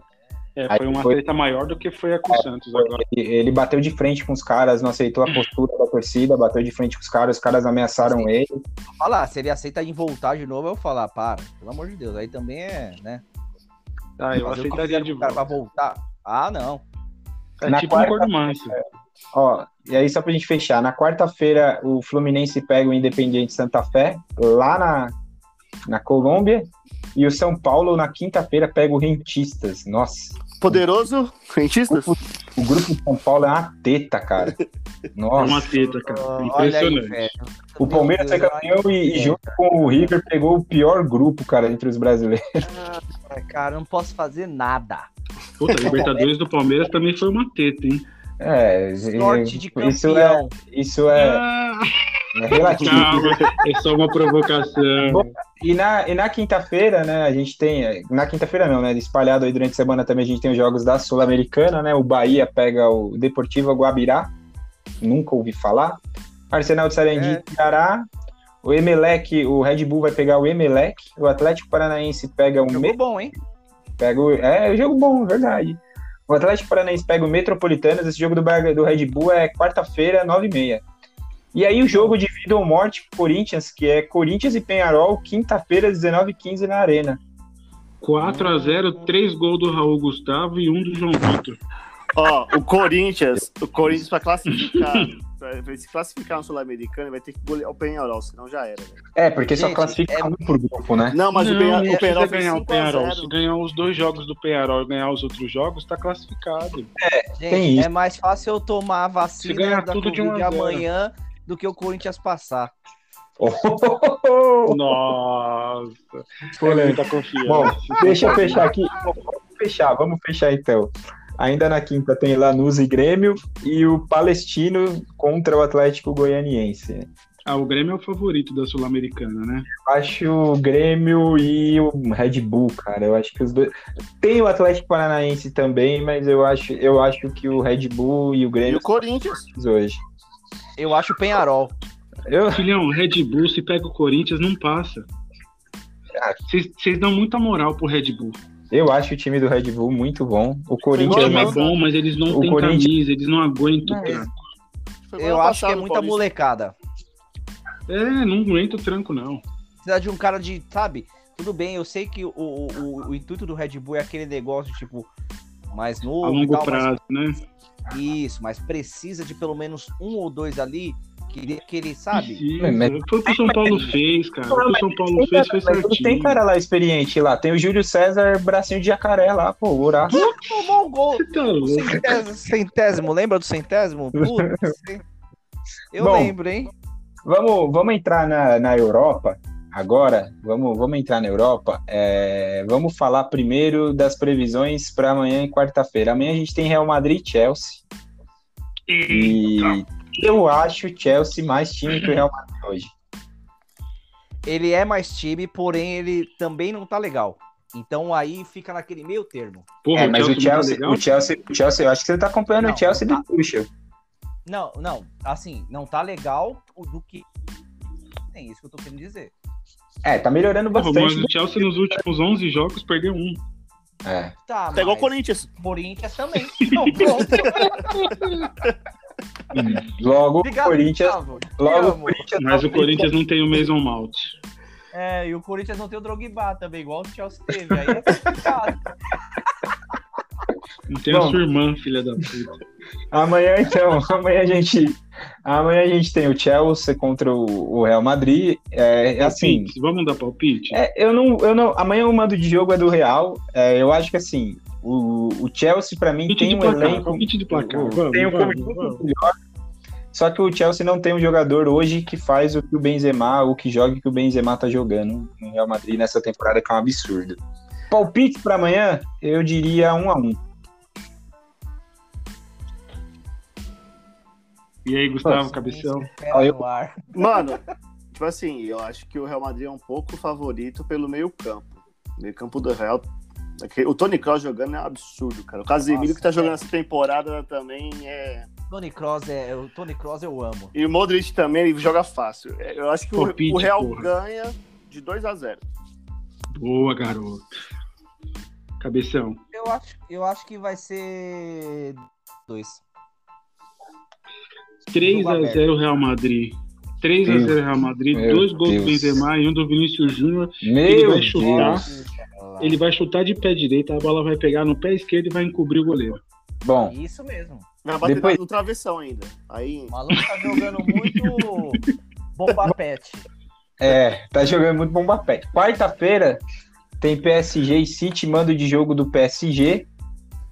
É, esse Eu só- jogo, eu eu, acho, eu acho esse confronto mais equilibrado do que o Real Madrid. Não, não sei, não, não é mais Não, só quero. Deixa eu Eu só, só falar uma coisa coisa, deixa eu rapidinho. primeiro, deixa eu primeiro, deixa eu primeiro, rapidão.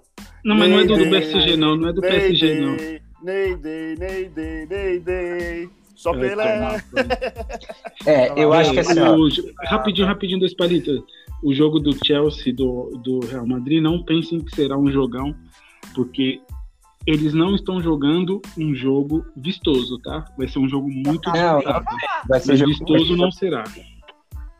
PSG e City. Ah, eu acho que o PSG vai depender absurdamente de uma atuação espetacular do Neymar e com o Mbappé ajudando ele. Fora isso, eu não vejo chances do PSG segurar o City no confronto.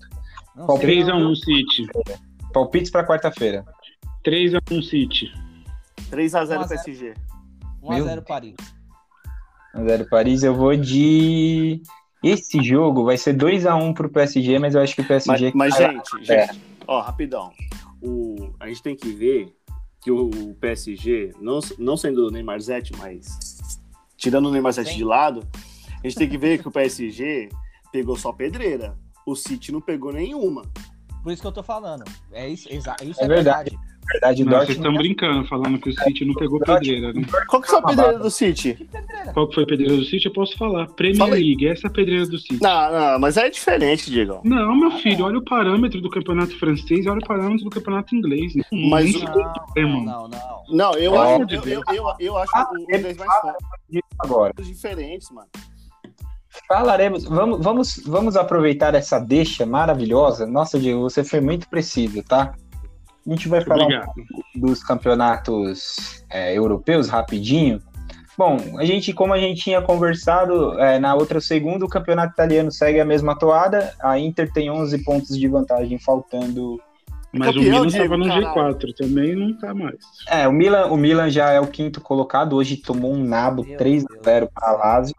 E uma outra Eu amo notícia, o Milan. outra notícia Mas o do Milan faz cada coisa. É, outra notícia do Milan. O Ibrahimovic corre o risco de ser banido do futebol, tá? É... Ah, Eu não- já. né? Oi? Não, ele, né? você não, ele renovou apostas lá, né? Ele renovou bagulho de aposta, né? Né? Mas ele é dono de um. Ele tem uma porcentagem num site de apostas e segundo a FIFA, o EFA e tal, ele não. Jogador de futebol não pode estar envolvido com isso. E ele renovou o contrato com o Milan no final de semana, né? E bom, vamos E ver. também o que, é, o que é bom falar é que a Atalanta é a vice-líder. Atalanta é a vice-líder do campeonato italiano. O campeonato italiano para acabar, ah, o campeonato italiano para ser decidido, ele já pode ser decidido no, no final de semana se a Inter ganhar o jogo dela e a Atalanta não vencer o, o jogo dela, a Inter já pode ser campeã. Muito possivelmente, Aí já tá fechado, já tá É, fechado. possivelmente o jogo do título da Inter é contra a Sampdoria no Giuseppe Meazza na outra rodada, né? A Inter não ganha o campeonato lá desde 80 e pouco. Não ganha. Campeão já, filho. a gente já pode comemorar, mano. Já pedi a minha camisa do centenário, já tenho a camisa cinza desse ano, seremos novamente.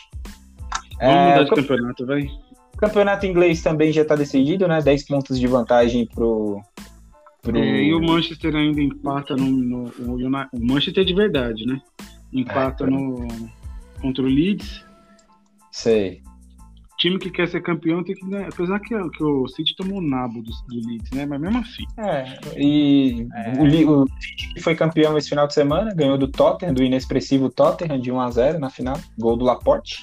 O Tottenham da Superliga. É, Tottenham da Superliga, meu Deus. Ah, o campeonato muita coisa né? É, é. Bom, campeonato francês, é, nos últimos cinco jogos, né, a gente estava falando naquele equilíbrio e tal, né, que, que vinha, o Mônaco ganhou do Lille, né, então diminuiu a vantagem aí para dois pontos, então tem o Lille com 73, PSG 72, Mônaco 71, o Lyon que tomou naba no final de semana, é, Não, o Lille ganhou do Lyon. o Lille ganhou, Virada 3x2. o Lille perdeu o último jogo dele, não é? Aqui eu tô vendo aqui na tabela, o Lille perdeu o último jogo. Ou ele ganhou. campeonato? Quem é o líder do francês? Desculpa, eu tô vendo ao contrário. Eu tô vendo aqui ao contrário. O Lille ganhou. Ele ganhou, tava perdendo de 2 a 0 e graças a um passe errado do Paquetá, o Lille virou pra 3 a 2 Isso, eu tava vendo a errada aqui, bolinhas. O meio campo da seleção brasileira. Esse moleque é. É mentiroso, é outro mentiroso. O que é da hora dele é só a dança. É É, isso. de- contrata então o Carlos de Jesus pra jogar no time. Contrata o New Kids on the Block. Pronto. É, já- O- coloca o Otero lá, que é o anãozinho que rebola, pra jogar lá no Lyon, então. Ah, Eu prefiro o Armeiro. É, pronto. prefiro já- Bom, então o francêsão tá equilibradíssimo, mas eu ainda acredito que dá Paris Saint-Germain. É, temos aí então essa disputa na reta Obrigação. final. Aí. É obrigação. Temos essa disputa na reta final. Aí agora vamos falar do campeonato que tá mais da hora de todos, que é o espanhol. O campeonato espanhol que hoje dois pontos separam o Atlético de Madrid para o terceiro colocado, que é o Barcelona, que tem o mesmo número de pontos do Real Madrid, 71, com um jogo a menos, o Barcelona. O Sevilha tem 70, tá bem forte na disputa. O Sevilha ganhou os últimos cinco jogos dele. E, bom, três São pontos Paulo. separando quatro times. Eu acho que a gente não via isso no espanhol há muito tempo. E eu acho que o Barcelona vai ganhar, viu? Ah, é, o Barcelona, se ele, ele, tem- ele, ele vai jogar na quinta-feira, né? Esse jogo que ele tem a menos com o Getafe. Se o Barcelona Granada. ganha, Granada. e tem um Granada. E tem um jogo Granada, e se, e se ganhar, ele já assume a liderança, né? Não, se ele então- ganhar, ele já assume a liderança. E tem um jogo direto contra o Atlético de Madrid, né? É, Se- já é o próximo jogo. Não, desculpa, é, contra o Valência e depois é, É. o jogo contra o Atlético de Madrid. Só, só a passada aqui rapidamente. Eu tava vendo o jogo do Atlético ontem. É, assim, eu já tinha falado na outra segunda-feira que o Atlético, eu achava que o Atlético ia dar aquela entregada marota. Eles, além de dar aquela entregada marota, os caras estão com a- o azar, a maré virou totalmente. Ontem eu tava vendo o jogo, o Atlético toma um gol com 7 minutos, aí rema, rema, rema, rema, empata. Começa a criar um monte de chance, aquele, aquele zagueiro Ibai Gomes, eu acho, que tem um o do, do, do, do Atlético de Bilbao tava tirando tudo na defesa. Escanteio, 88 minutos de jogo, escanteio, ele dá uma cabeçada, 2x1 pro Foi o Ininho Martinez. Inigo Martinez, isso, Inigo Martinez. Eu falei Bay Gomes, né? Não, nada a ver.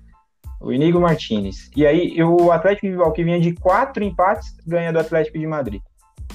Do Atlético de E os- Bilbao que tomou uma surra duas, uma na semana passada da final contra o Barcelona. Tomou quatro gols em 12 minutos. Em questão de duas semanas, perdeu dois títulos.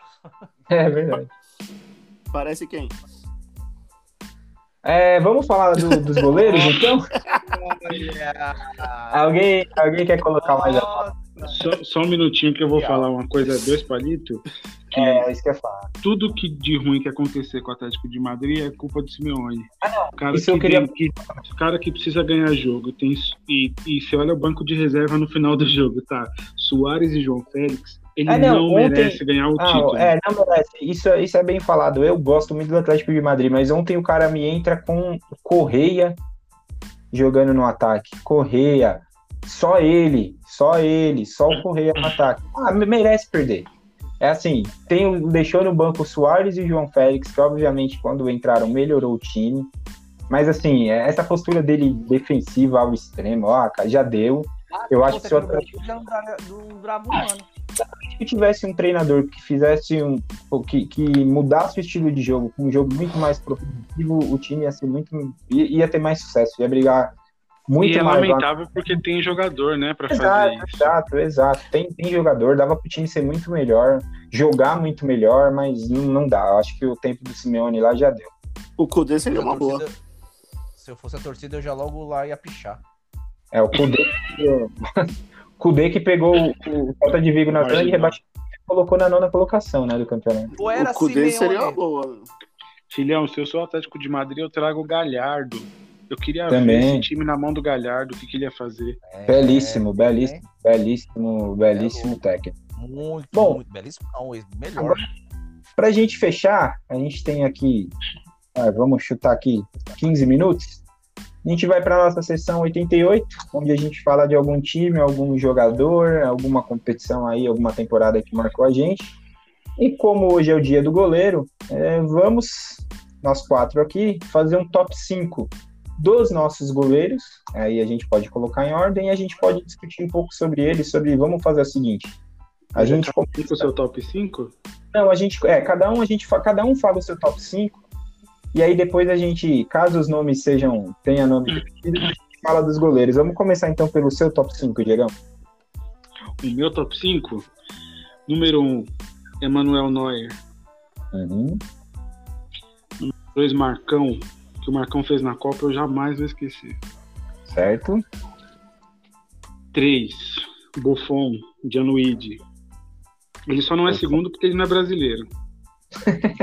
Porque ele não ganhou o Penta pra nós. 4, Dida, um monstro. E o quinto? Ai, o 5. Tô esperando. Cara, que isso é difícil, cara. eu tô mas eu esperando. vou- Ter Stegen. Eu não vou, é, eu não vou chutar um, um, um promessa. longevo, não. Eu vou no, no, eu vou no Ter Stegen. Beleza. Nossa, Sou muito fã não- do Ter Stegen. Ter Eu, Stegen. eu, eu, eu fiquei esperando o Rogério Ceni. Ah, Não, Diego. cara, eu não, falei, eu não falei Rogério Ceni porque ele era muito bom. Só que se não fosse a falta e os pênaltis, ele não seria o É. Marcão, entendeu? Mas eu eu, acho ele como- pica. Eu acho ele pica. como você. Eu queria que agora o cabeça falasse. Ah, gente, o primeiro, sem sombra de dúvidas, né? Bom, O, Gordon Banks. O maior. perdão bem. Júlio César. Mentira. seu Não, segundo. O seu segundo. Não, Rogério, pra mim, sempre será o melhor. Tá Segundo, bom. o que eu, que eu vi jogar. Roger G Magazine. Eu Tênis. achei sensacional. Mesmo ter perdido a Copa, foi o Oliver. Tá bom. Can. Demais. Buffon, Terceiro, Buffon, terceiro, Gianluigi Buffon. Pela técnica dele, enfim. É, o quarto Dida, cara. Eu acho, sempre achei o Dida um goleiro espetacular. Aquele E o quinto? velho. O Raí também achou. Eu ia falar isso. E o Ah, quinto? já. O quinto Marcão, cara. O Marcão, pelo que ele fez realmente lá na Copa lá e tal. Ele matou ali, foi demais. Gustavo. O meu primeiro, mano, é óbvio que é o Muralha. Que ele Não, pegou ontem foi sacanagem. Pelo amor de Deus. Mano, o pior é que a minha lista tá igual do Gegão, só que por ordem diferente. O Tá primeiro bom, eu então fala a o, sua lista. o Noia, Neuer, o segundo Buffon, Buffon, o terceiro Marcão, Marcão, o quarto Dida e o quinto Ter Stegen. Ida, quinto, Ter Stegen. Bom, Cara, a minha lista. do Sidão. Bom, a minha lista é...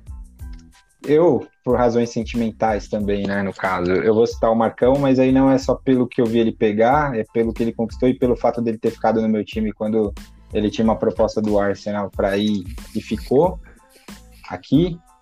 O meu segundo é o Buffon. O meu terceiro. Ai, eu fico numa dúvida grande entre o Neuer e o Dida, mas eu vou de Neuer.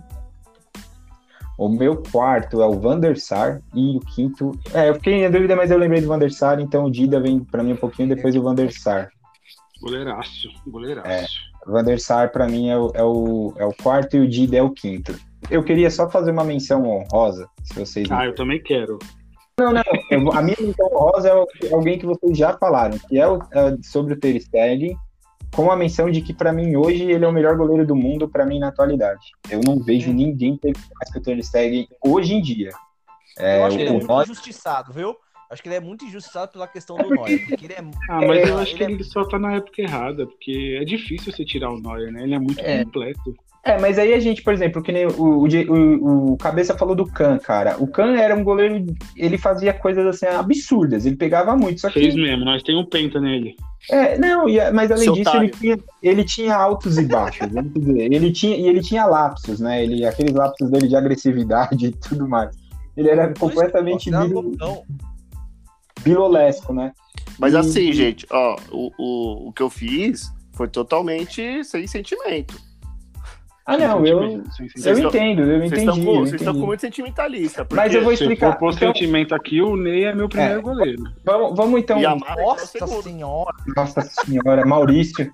O Yamada é a reserva do Ney. Ó, a minha, a minha, a minha menção honrosa é Alcacilas. Ah, também. Gostava né? muito dele, Cacilas. muito, muito. muito. Sim, Mas Verdade, hein? Bem lembrado. Mas eu acho que ele tava um pouco abaixo em nível de todos esses que a Não, gente mas falou. eu só.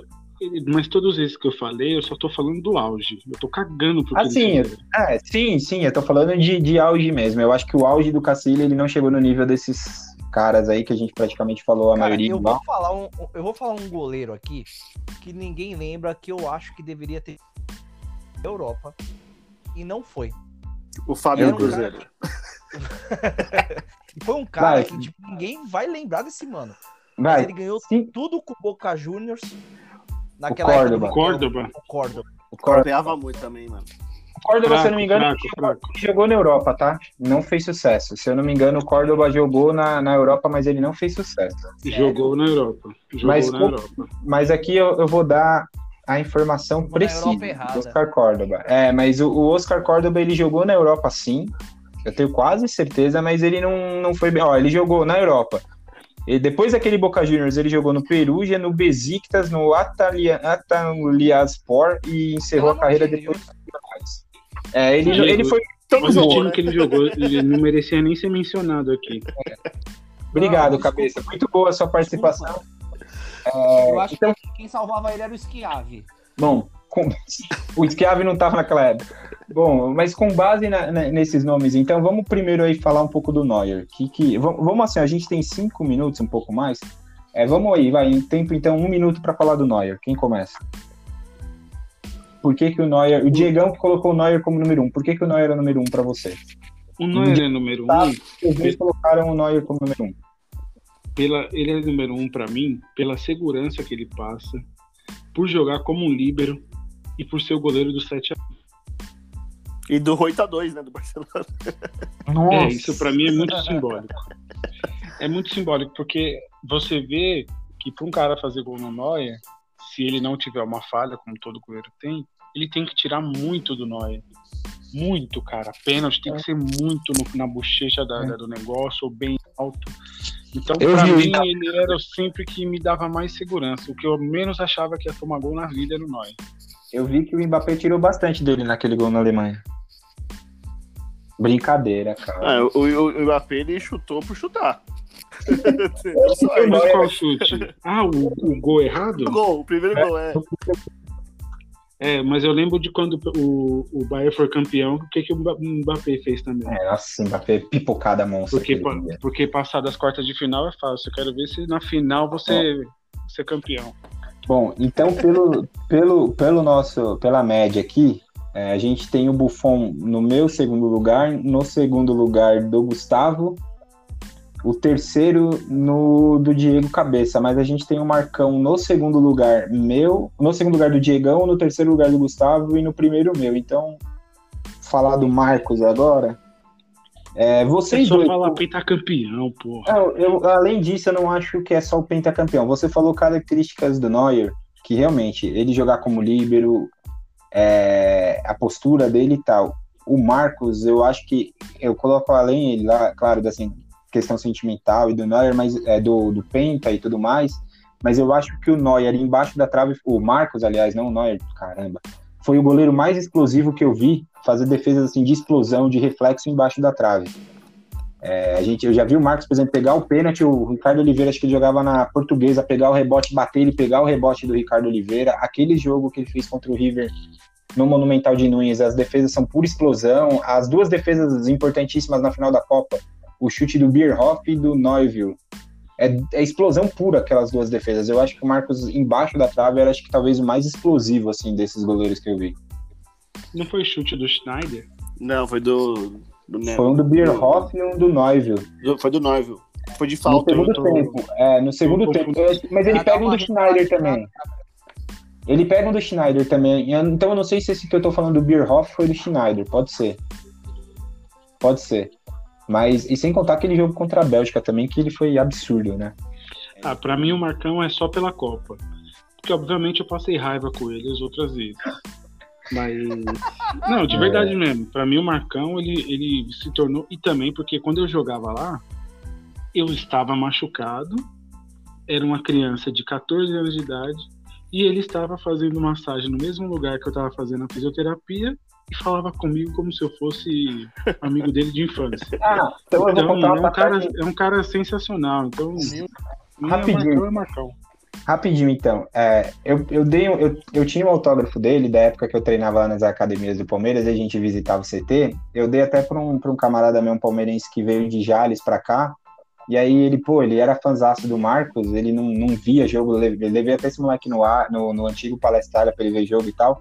E aí eu acabei que eu dei esse ingresso para ele, o ingresso não, o autógrafo para ele de presente para ele voltar lá, ele enquadrou, mostrou fotos, caralho. É, eu peguei esse autógrafo do Marcos, porque quando eu ia lá na, na, nesse CT e tal, aí teve um dia que todo mundo pegando autógrafo dos jogadores, era aquele time de, da, campeão da Libertadores de 99, e aí todo mundo pegando autógrafo do Marcos, eu vi depois o Marcão saindo por trás, já todo mundo, aí eu saí correndo, pô, Marcão, me dá um autógrafo e tal, ele me deu o autógrafo, e eu fui andando com ele, era tipo estacionamento de CT. Eu não sei se vocês lembram, o estacionamento de CT ficava ali atrás daquela quadra, né? Os carros dos jogadores Sim. ficavam. Uhum. E ali eu fui andando por ali. muro de São Paulo. Isso, isso. Aí eu fui andando por ali e falei, pô, Marcão, me dá uma camisa, me dá um. Cara, ele virou e falou, vamos comigo ali no meu carro. Se eu tiver alguma coisa, eu te dou. Sacou a rola pra É, ele me deu uma bilolada. Não, e aí, pô, ele, ele foi lá, vamos lá no carro lá. Ele, pô, não tinha, ele tinha uma caixa de chuteira novinha, cara. Aí ele tem umas caixas de chuteira novinha, ele falou, pô, tem umas caixas aqui de chuteira, mas é tudo novo, eu não posso dar o patrocinador tal, mas, pô, beleza. Eu falei, pô, pra mim, o cara foi conversando comigo até o carro dele, mano. Pô, pra mim, valeu pra caralho. Ele era, isso que o Diego falou mesmo, humilde pra caramba, conversava com todo mundo, o Marcão Bateu o um pau na sua cara. Bateu uma, rola. Vem, vem, cá, vem, cá, vem cá que eu vou te mostrar o penta. É uma rola, uma rola gigante misturada com cheiro de cigarro e café, cara. Ai, é verdade, ele fumava e bebia café pra caralho, velho. Bom, então, seguindo aqui pra gente concluir. Terceiro lugar, o Buffon. Quem quer falar do Buffon? Eu falo do Buffon.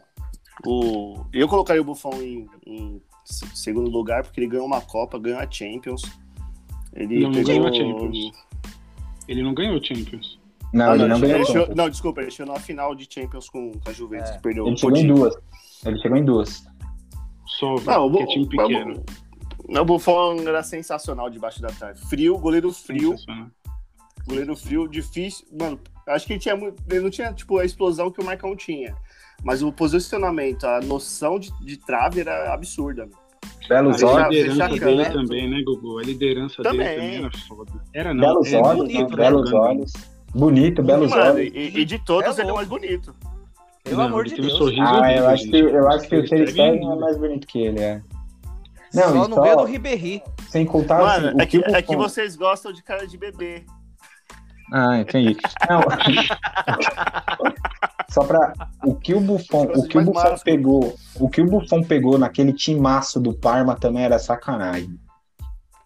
É, antes de ir para Juventus, ele jogou no time do, do Parma que tinha Churran, Sensini, Crespo, Veron.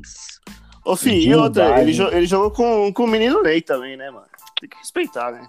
Ah, vai dormir, Gustavo. Vai, vai. Bom. É, vai, o Fon colocou cabeça. o Neymar no lugar dele. É, Ô, cabeça, fala você do Khan, então, já que você foi o único que citou o Khan entre os cinco. Cara, sabe por que, que eu falo do Khan? O Khan, ele não ganhou Copa do Mundo, realmente, mas ele tinha um time do Bayern ali, era um bom time, não é um Bayern de do que aquele time que era. Mas eu, eu acho que a liderança dele, e é o que todo mundo fala, todo goleiro, ele é louco, e ele foi o mais louco que eu vi. É, no Ele um pra um ele era embaçado, né? Ele era embaçado, ele não tinha medo, ele não tinha medo, ele ia mesmo e, meu, e ele fechava o gol. E super foi vencedor daquele o Khan, né? Porra! E ele Ganhou daquele- 52 campeonatos alemão e só. Ah, ele não ganhou, ele não ganhou Champions League. Vamos ver Ele. Champions. Vamos ver, Oliver Kahn títulos. Vamos ver aqui. Vamos ver, Oliver Agora Kahn títulos. Procura, aí, dá um Google aí, dá um Google. Vamos ver, vamos ver quantos títulos. se- vamos ver se o Oliver Kahn levou a Champions League. Vamos ver se levou, em que ano levou. É, títulos, títulos. Ele não ganha a Champions, não, ele ganha a Champions League sim, 2000, 2001, a final contra o Valência nos pênaltis. Toma, Isso. toma seu trouxa do cacete, seu- seu otário. Parabéns, parabéns. E ele tem 36, e ele tem 36 campeonatos alemães, tá? E ele ganhou 36 campeonatos alemães com 34 anos. E deu o penta pra nós. Mas peraí, então ele Sim. começou, ele começou com esperma, então. Ele ganhou primeiro Isso, com exato. esperma, né? É, porque jogar no Bayern na Alemanha é teta. Ah, porra, caramba. Ah, goleiro joga até mais velho também, né, gente? Pelo amor de Deus. E se, e se Mas, ele foi meu- integrado no, no profissional com 16 anos de idade? Se você parar Não, ele ganhou, ó. aquele time que tinha, aquele time que tinha o Elber, pô, tinha, tinha uns caras bons ali, cara. Lúcio, Ele- né? Ele tá sabendo que tinha o Elber. Effen, Elber, Elber. ó, Elber, Effenberg, Bala que jogou com ele lá, Nossa. Effenberg. Quem? O Guerreiro jogou com ele. O Guerreiro tá no Acho que é o Guerreiro jogou, é verdade, verdade. Bom, O Paulo O Sérgio Jarro tava jogou ali, né? muito bom, passa, passado Oliver Acho que Kahn, tava a cabeça. passado Oliver Kahn, é, o que foi quarta posição praticamente de todo mundo, menos pra mim que ficou atrás do, Cara, do Van der como, Sar, é que o o Dida. Oliver Kahn, como que o Oliver Kahn ficou em terceiro se só o cabeça. Ah, não, o que eu digo, eu falei que ficou na quarta posição de todo mundo, que foi o Dida. Ah, tá, tá, desculpa. Pode falar, minha opinião vale mais do que todos, chupem. O Dida, o Dida, eu acho que depois do Marcão é o melhor goleiro brasileiro que eu vi, só pra falar rápido. E eu, esse sim era um cara que era frio embaixo das traves, literalmente. Era um defunto. Mano, o Vampeta conta uma história de que no Mundial de Clubes de 2000, o Edmundo bate o pênalti pra fora e o Dida levanta como se nada tivesse acontecido. É, mas Ele é, é, mundial. só- Só, só que o Vampeta contou que o Dida achou que não tinha terminado ainda. Não tinha terminado, pode Ele crer, não né? É sabia que tinha terminado o jogo. é, só que Mas já, quem. já tinha, já tinha acabado. Mas eu já ouvi os caras falando que na concentração e tal, o Dida, é, o Dida quebrava. Que o Dida era da resenha. Que o Dida era da resenha. É, que o Dida. Já viu? Ô, Já viu o Juninho, o Juninho Penta, que já bebeu Hum. muito comigo lá na frente do Allianz lá, falando que o Dida, é, que o Dida quebrava, que o Dida era bom de copo. Mano, tipo, não mudando de assunto, mas falando sobre esse negócio do Dida, o Gilmar Fubá, não sei se você viu a entrevista dele, na época ele era vivo, né? Que ele catou, falou assim, que o sexto pênalti, quem ia bater ia ser ele. Pode crer. E ele falou que tava desesperado. O assim, quinto, mano, o quinto pênalti. não, o sexto. Não, acho que o Não Edmundo foi- erra. O Edmundo, do o Edmundo quinto foi- pênalti. É, O Edmundo foi o último. Se ele faz, se o Edmundo faz, o Gilmar ter que Não, bater. não, você tá certo. Você tá certo, você tá certo. O Gilmar Fubá falou que pediu pro massagista o Energia C. Que queria colocar na boca, começar. Tipo, ele queria fazer uma convulsão no Ele pediu uma aspirina, né? Ele falou assim, É. mano, eu, eu não bati a penicilina na Varsa, vou bater aqui. Bom, é, rapidão então, pra gente passar do Dida, vocês dois que são corintianos, quais que são os. Um, pra, um, um- rapidinho, um momento marcante do Dida pra cada um de vocês. Ah, o pênalti do Raí. Do Raí. Beleza. Ai, que olha, olha. Muito bom, é, né? muito bom, cabeça. Cabeça, fala do. Você falou do Sene já, né? Na hora, na hora que você deu o seu primeiro voto, Só você ele. falou. É. Na hora que você foi dar o voto, você falou do Sene. Você quer Quer que considerar fale? mais alguma coisa ou não? Mas você quer que eu fale alguma coisa só do Ceni? Ah, não, você vai Bora. falar só do Sene e a gente vai ficar até Não, amanhã. não, não. né? Agora falar uma coisa assim, vocês falarem que não assistem a- a- por favor, a- assista. Às vezes você já deve ter visto uma atuação do Rogério Ceni contra a Universidade do Chile Sim, Copa sim. Sul-Americana. Vou te, vou te, fa- ó, vou te falar, vou te falar que assim, ó, não, não é, não é crítica, tá? Eu, Diego mesmo, eu me lembro de duas atuações muito boas, três, vai, muito boas atuações do Ceni na carreira. Assim, embaixo Ah, da trave, de falando. cara. Eu lembro de É, eu tô falando assim, eu que eu lembro assim de cabeça pra falar de bate-pronto assim. É, mas com certeza Liverpool e Universidade Católica são as duas primeiras que vem na, na minha cabeça, assim, de É atuações louco. dele que ele brilhou mesmo embaixo do gol. E contra o Aquela Cruzeiro liber- no Campeonato Brasileiro, que ele pega um pênalti, É. faz um gol de pênalti e um de falta, se não me engano. E o jogo acaba 2x1 pro São Paulo. Ah, ele era decisivo. Bom, e aí então, quinta posição, Ter Stegen, que tava aí na relação praticamente de todo mundo, bom, na do cabeça não tá, teve uma homenagem aí, um- uma aspas aí para colocar o Ter Stegen, Diego e Gustavo também colocaram ele, hoje, que nem eu falei, eu acho hoje ele o melhor goleiro do mundo, hoje, ele, que ele pega o reflexo dele, eu acho que o pior dele, assim, pro atacante, é a forma como ele sai abafando o atacante, o X que ele faz é absurdo. Você não achou faz nem careta. Oi? Você não falou Neuer no começo do negócio? Não, ele falou Não. o Ter Stegen Ter Stegen? Falei que pra mim o Ter Stegen é o melhor do mundo, na minha opinião. hoje. Hoje, hoje é o Ter Stegen. Pra mim Eu também. até mandei, Hoje, eu até- é o. Eu até mandei um vídeo Ah, pra não, vocês é aí hoje das defesas dele, das defesas dele aí, absurdas as defesas que ele faz, cara. Ah, E e, o mais só de você pensar. Keylor Navas. Ah, eu acho o Navas muito bom, cara. Ele é- eu, eu acho, eu ele acho ele subestimado. também. eu acho Eu ele bem acho. injustiçado, eu acho que ele pega muito, cara. Eu ah, mas não entra na categoria desses caras. Não, não Não, entra na categoria desses caras, mas entre ele e o Também não é Courtois, pra... categoria que colocam ele, cara. é, se for pra colocar ele e o Courtois hoje, eu fico com ele. Porra! Sim. Não, tudo bem, mas tipo, é que não, nenhum outro goleiro acho que entra na categoria. Eu acho que não entra na categoria desses caras. Não, é- não- mas não entra Não. mesmo, não. Dos que Ah, jogam eu, hoje. eu acho que tem um, não eu acho que tem um que fica um pouco atrás, eu não tô, dois na verdade, eu não tô querendo falar com o coração, tá? Que é o Oblak e o Randanovic. O Randanovic pega um absurdo também. cara. Não, não é coração, não. não. Que isso, Ah, O imagina. Atlético Ah, de Madrid é internacional. calma, Não, Não, mas não é peraí, mas o Oblak, o- mas o Oblak não pega muito. Ah, O Oblak é considerado um dos melhores goleiros do mundo. Hoje o Oblak- um. Faltou mais um, o Everton. O também. Everton. O Everton. Ah, o Everton é muito bom. Hoje, Nossa, mas hoje, ó, Diego. hoje eu vejo o Oblak, ó, hoje eu vejo o Oblak acima, por exemplo, do Alisson. O Oblak, eu tô falando. Do Courtois. Eu vejo o Oblak acima desses caras.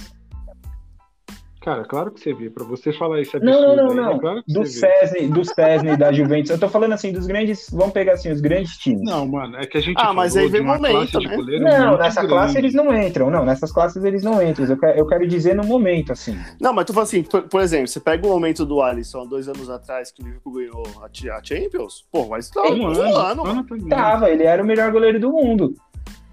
Não, mas naquele você, momento. Diego, é que, Então, você é que você o falou, momento. Diego, que próximo a esses caras que nós falamos. Ah, não, então você me coloquei errado. isso. Não, não, então Ah, me coloquei tá bom. errado. Então, Se eu fosse Tá falando. colocar então alguém próximo desses caras aí, seria o Júlio César.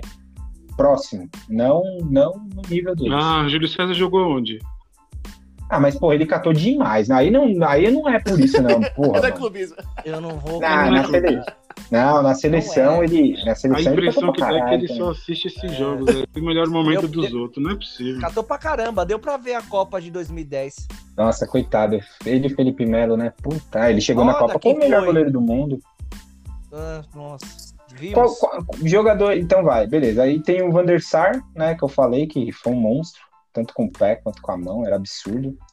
Mano, sabe outro cara que pegou muito? O goleiro Quem? que era do Manchester, em 99, que era o Schmeichel. O Schmeichel. Ah, o Schmeichel. O Schmeichel. Pô, É. Esse cara pegava pra caralho. É louco. O filho dele é o do. É, o Casper é do- Schmeichel. É, É, só que também não entra no, ele não tá nem É, no nível do ele- Navas. Quem? O O. Casper. O Casper. É, o, Ou o o Peter. filho, o filho, Ah, o filho. Ah, Ah, tá. tá. Se fosse o pai, Ah, já tá. ia ter treta. Não, o pai é O Peter. pai, o pai é o pai, Peter. o pai, Mano, o pai rala com o Tafarel. Se fosse pai, eu ia daí te buscar e te dar um tapa na Ah, sua o cara. pai dele, o pai dele rala com o Tafarel. Não, Eu acho que é melhor, hein? acho que é melhor também. Mano, eu acho que Não, é eu falei que rala, eu não falei, eu não, falei, Tafarel, eu falei que. Tafarel pegava, pegava bastante também. Que Tafarel pegava muito marcado por causa dos Muito, frangos Ah, lá muito, seleção. muito mais. O Zete melhor. pegava muito. O Sim. Zete pegava muito. Zete era bom, hein? O Zete era Ele bom. sempre teve goleiros bons, isso é verdade. Zete era bom. Sidão. Pessoal, foi Os muito caras- bom. Os caras já chutando balde, mano. Deola. Nossa, Pergorari. Ah, se eu for falar da, da academia de goleiro do Palmeiras, a gente tá fudido, né? Deola. Bruno. Mas, mas eu tenho o máximo respeito ao Brunão, campeão da Copa do Brasil, chorou lá Já no fiz campo. gol nele. Já fiz gol. É, eu tenho respeito, eu tenho respeito com o Bruno. Ô, os, gordinhos Ah, não, sempre mas fazem ó, goleiro, agora né? papo sério, ó, papo sério, só pra gente, rapidão. Tem, só- Tinha um- só- tem só um goleiro- Tem um goleiro brasileiro que, meu, que ninguém fala. Só que, tipo assim, ele matava tudo que vê pela frente, velho. O Bruno- O Bruno.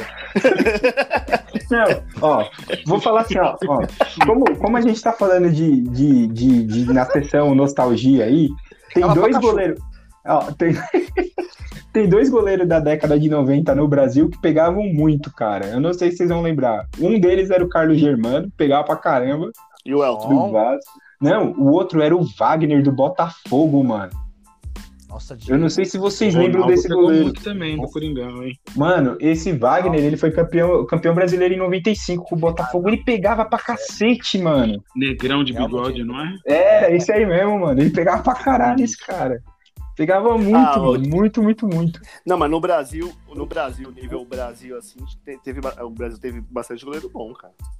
O Elton, que o Gu O Elton aí, teve. pô, O, o Jever- o Jefferson mesmo, do Botafogo. Agora, agora, rapidão, ó, pra gente fechar, vai. Três, a gente tem mais dois minutos pra dar uma hora e 45. Uma hora e 43 já tá muito longo. Agora vamos falar top, assim, ó, três frangueiros de cada um nacional. Tipo assim, puta, goleiro, vocês olham e falam, meu Deus, esse eu vi frango pra cacete. Rapidinho. Vamos lá, bate pronto, pra fechar. Ah, O dia do aí goleiro com chave de ouro. mesmo. Aí no emocional mesmo. Então Vamos vai. lá. O Ney. Ney, Caralho. Denis. Ney, pênis. Denis. Puta, tinha um cara que eu gostava muito, mas ele dava umas falhas, que era o Sertão. Johnny Herrera. Johnny Herrera. Vai, Gustavo, vai, Gustavo. Três. Três agora, Gustavo, pra fechar. Mano, Johnny Herrera, que no É. Corinthians, pelo amor de Deus. O Bruno do Palmeiras, que eu vi muita falha dele. E. Puto, o Ney era foda, Diego. Ney. Era foda. O Ney era foda. Cabeça, você, cabeça. Ah, sem sombra de dúvidas, Denis. Eu não sei nem o que, que tá acontecendo, que Deus o tenha. Eu não sei. Tá em Ele tá em Portugal. Portugal amassando, filho. Tá jogando Ah, pra tá. caralho. Ah, Portugal, filho, até. Vai, vai, vai, vai, vai, vai, vai. Sem, sem, É, sem o ser prolixo. Denis, o, o Denis, o Enal. Ele é. gente, Mas o era. Vai, vai, vai, mais um, mais um, pra fechar, pra fechar. O Ney era terrível, o Ney era terrível. O Ney não dava. Vamos, pra fechar, pra fechar, vai. É você, É, você. É você, Tom. Não, você tem que falar mais um. Você falou. Ele falou o- Ney. o- Não, ele falou Ah, o três. Ney? Ney, tá bom. O Ney, Pra mim, e o É, o, pra mim, o mais frangueiro de todos, assim, disparado, era o Klemer. Porque o, Klemer, além de ser ruim, ele usava as roupas de goleiro mais feias que eu já vi na minha vida. E só tomava peru. Mas ele foi Klemer- campeão na Libertadores. Ah, é, mas ele era mundial, horroroso. mundial. Até aí, até aí o Rivarola, e o, o Rivarola e o Agnaldo foram campeões no Palmeiras. e eles você tem dois 30 não- segundos. 30 segundos. Tá. Klemer, Deola. Nossa, eu passei muito nervoso com o Deola na minha vida. Ah, Rony. Ué, o quem? Era- era ruim? O Deola era. E outro que era muito frangueiro era o Edinho, filho do rei, cara. Nossa! Pedinho era ruim também. Nossa, o Edinho era o ruim, Edinho cara. jogador. O Edinho era ruim. Santos, né? O que o Santos Ruim. teve de atacante bom de goleiro também foi uma porcaria. Aranha. Nossa. Eu, o mão de alface lá, que cobrava pouco pro moleque que ganhava, o que ele ganhava no ano comprava de ração pro cachorro. Ah, o Vladimir. É o que tá no do Santos. não, é o mão de alface, Não. é o Felipe, pô. É, o Felipe, pô, não era o Nossa, Vladimir, não. Felipe mão de alface. Tinha o Bom, Saulo também, né? senhores. Ah, o Saulo tá jogando até hoje, tá na ferroviária. 7x1 no saldo. Bom, senhores, temos uma hora e 45, uma hora e 43, na verdade, gravados. Podem se despedir. Por hoje é só, pessoal. Obrigado, senhores. Boa noite. Até o próximo Sexta-feira é podcast. nóis. Arregaçando É nóis. na Champions. Crespo, eu te amo. Vamos falar do Ney Day. E fora Mancini. Então é isso. Então tá bom, gente. É. Outro. Outro. Um Tchau, beijo. tchau. Valeu. Tchau. Nós. Beijo molhadinho. Hum.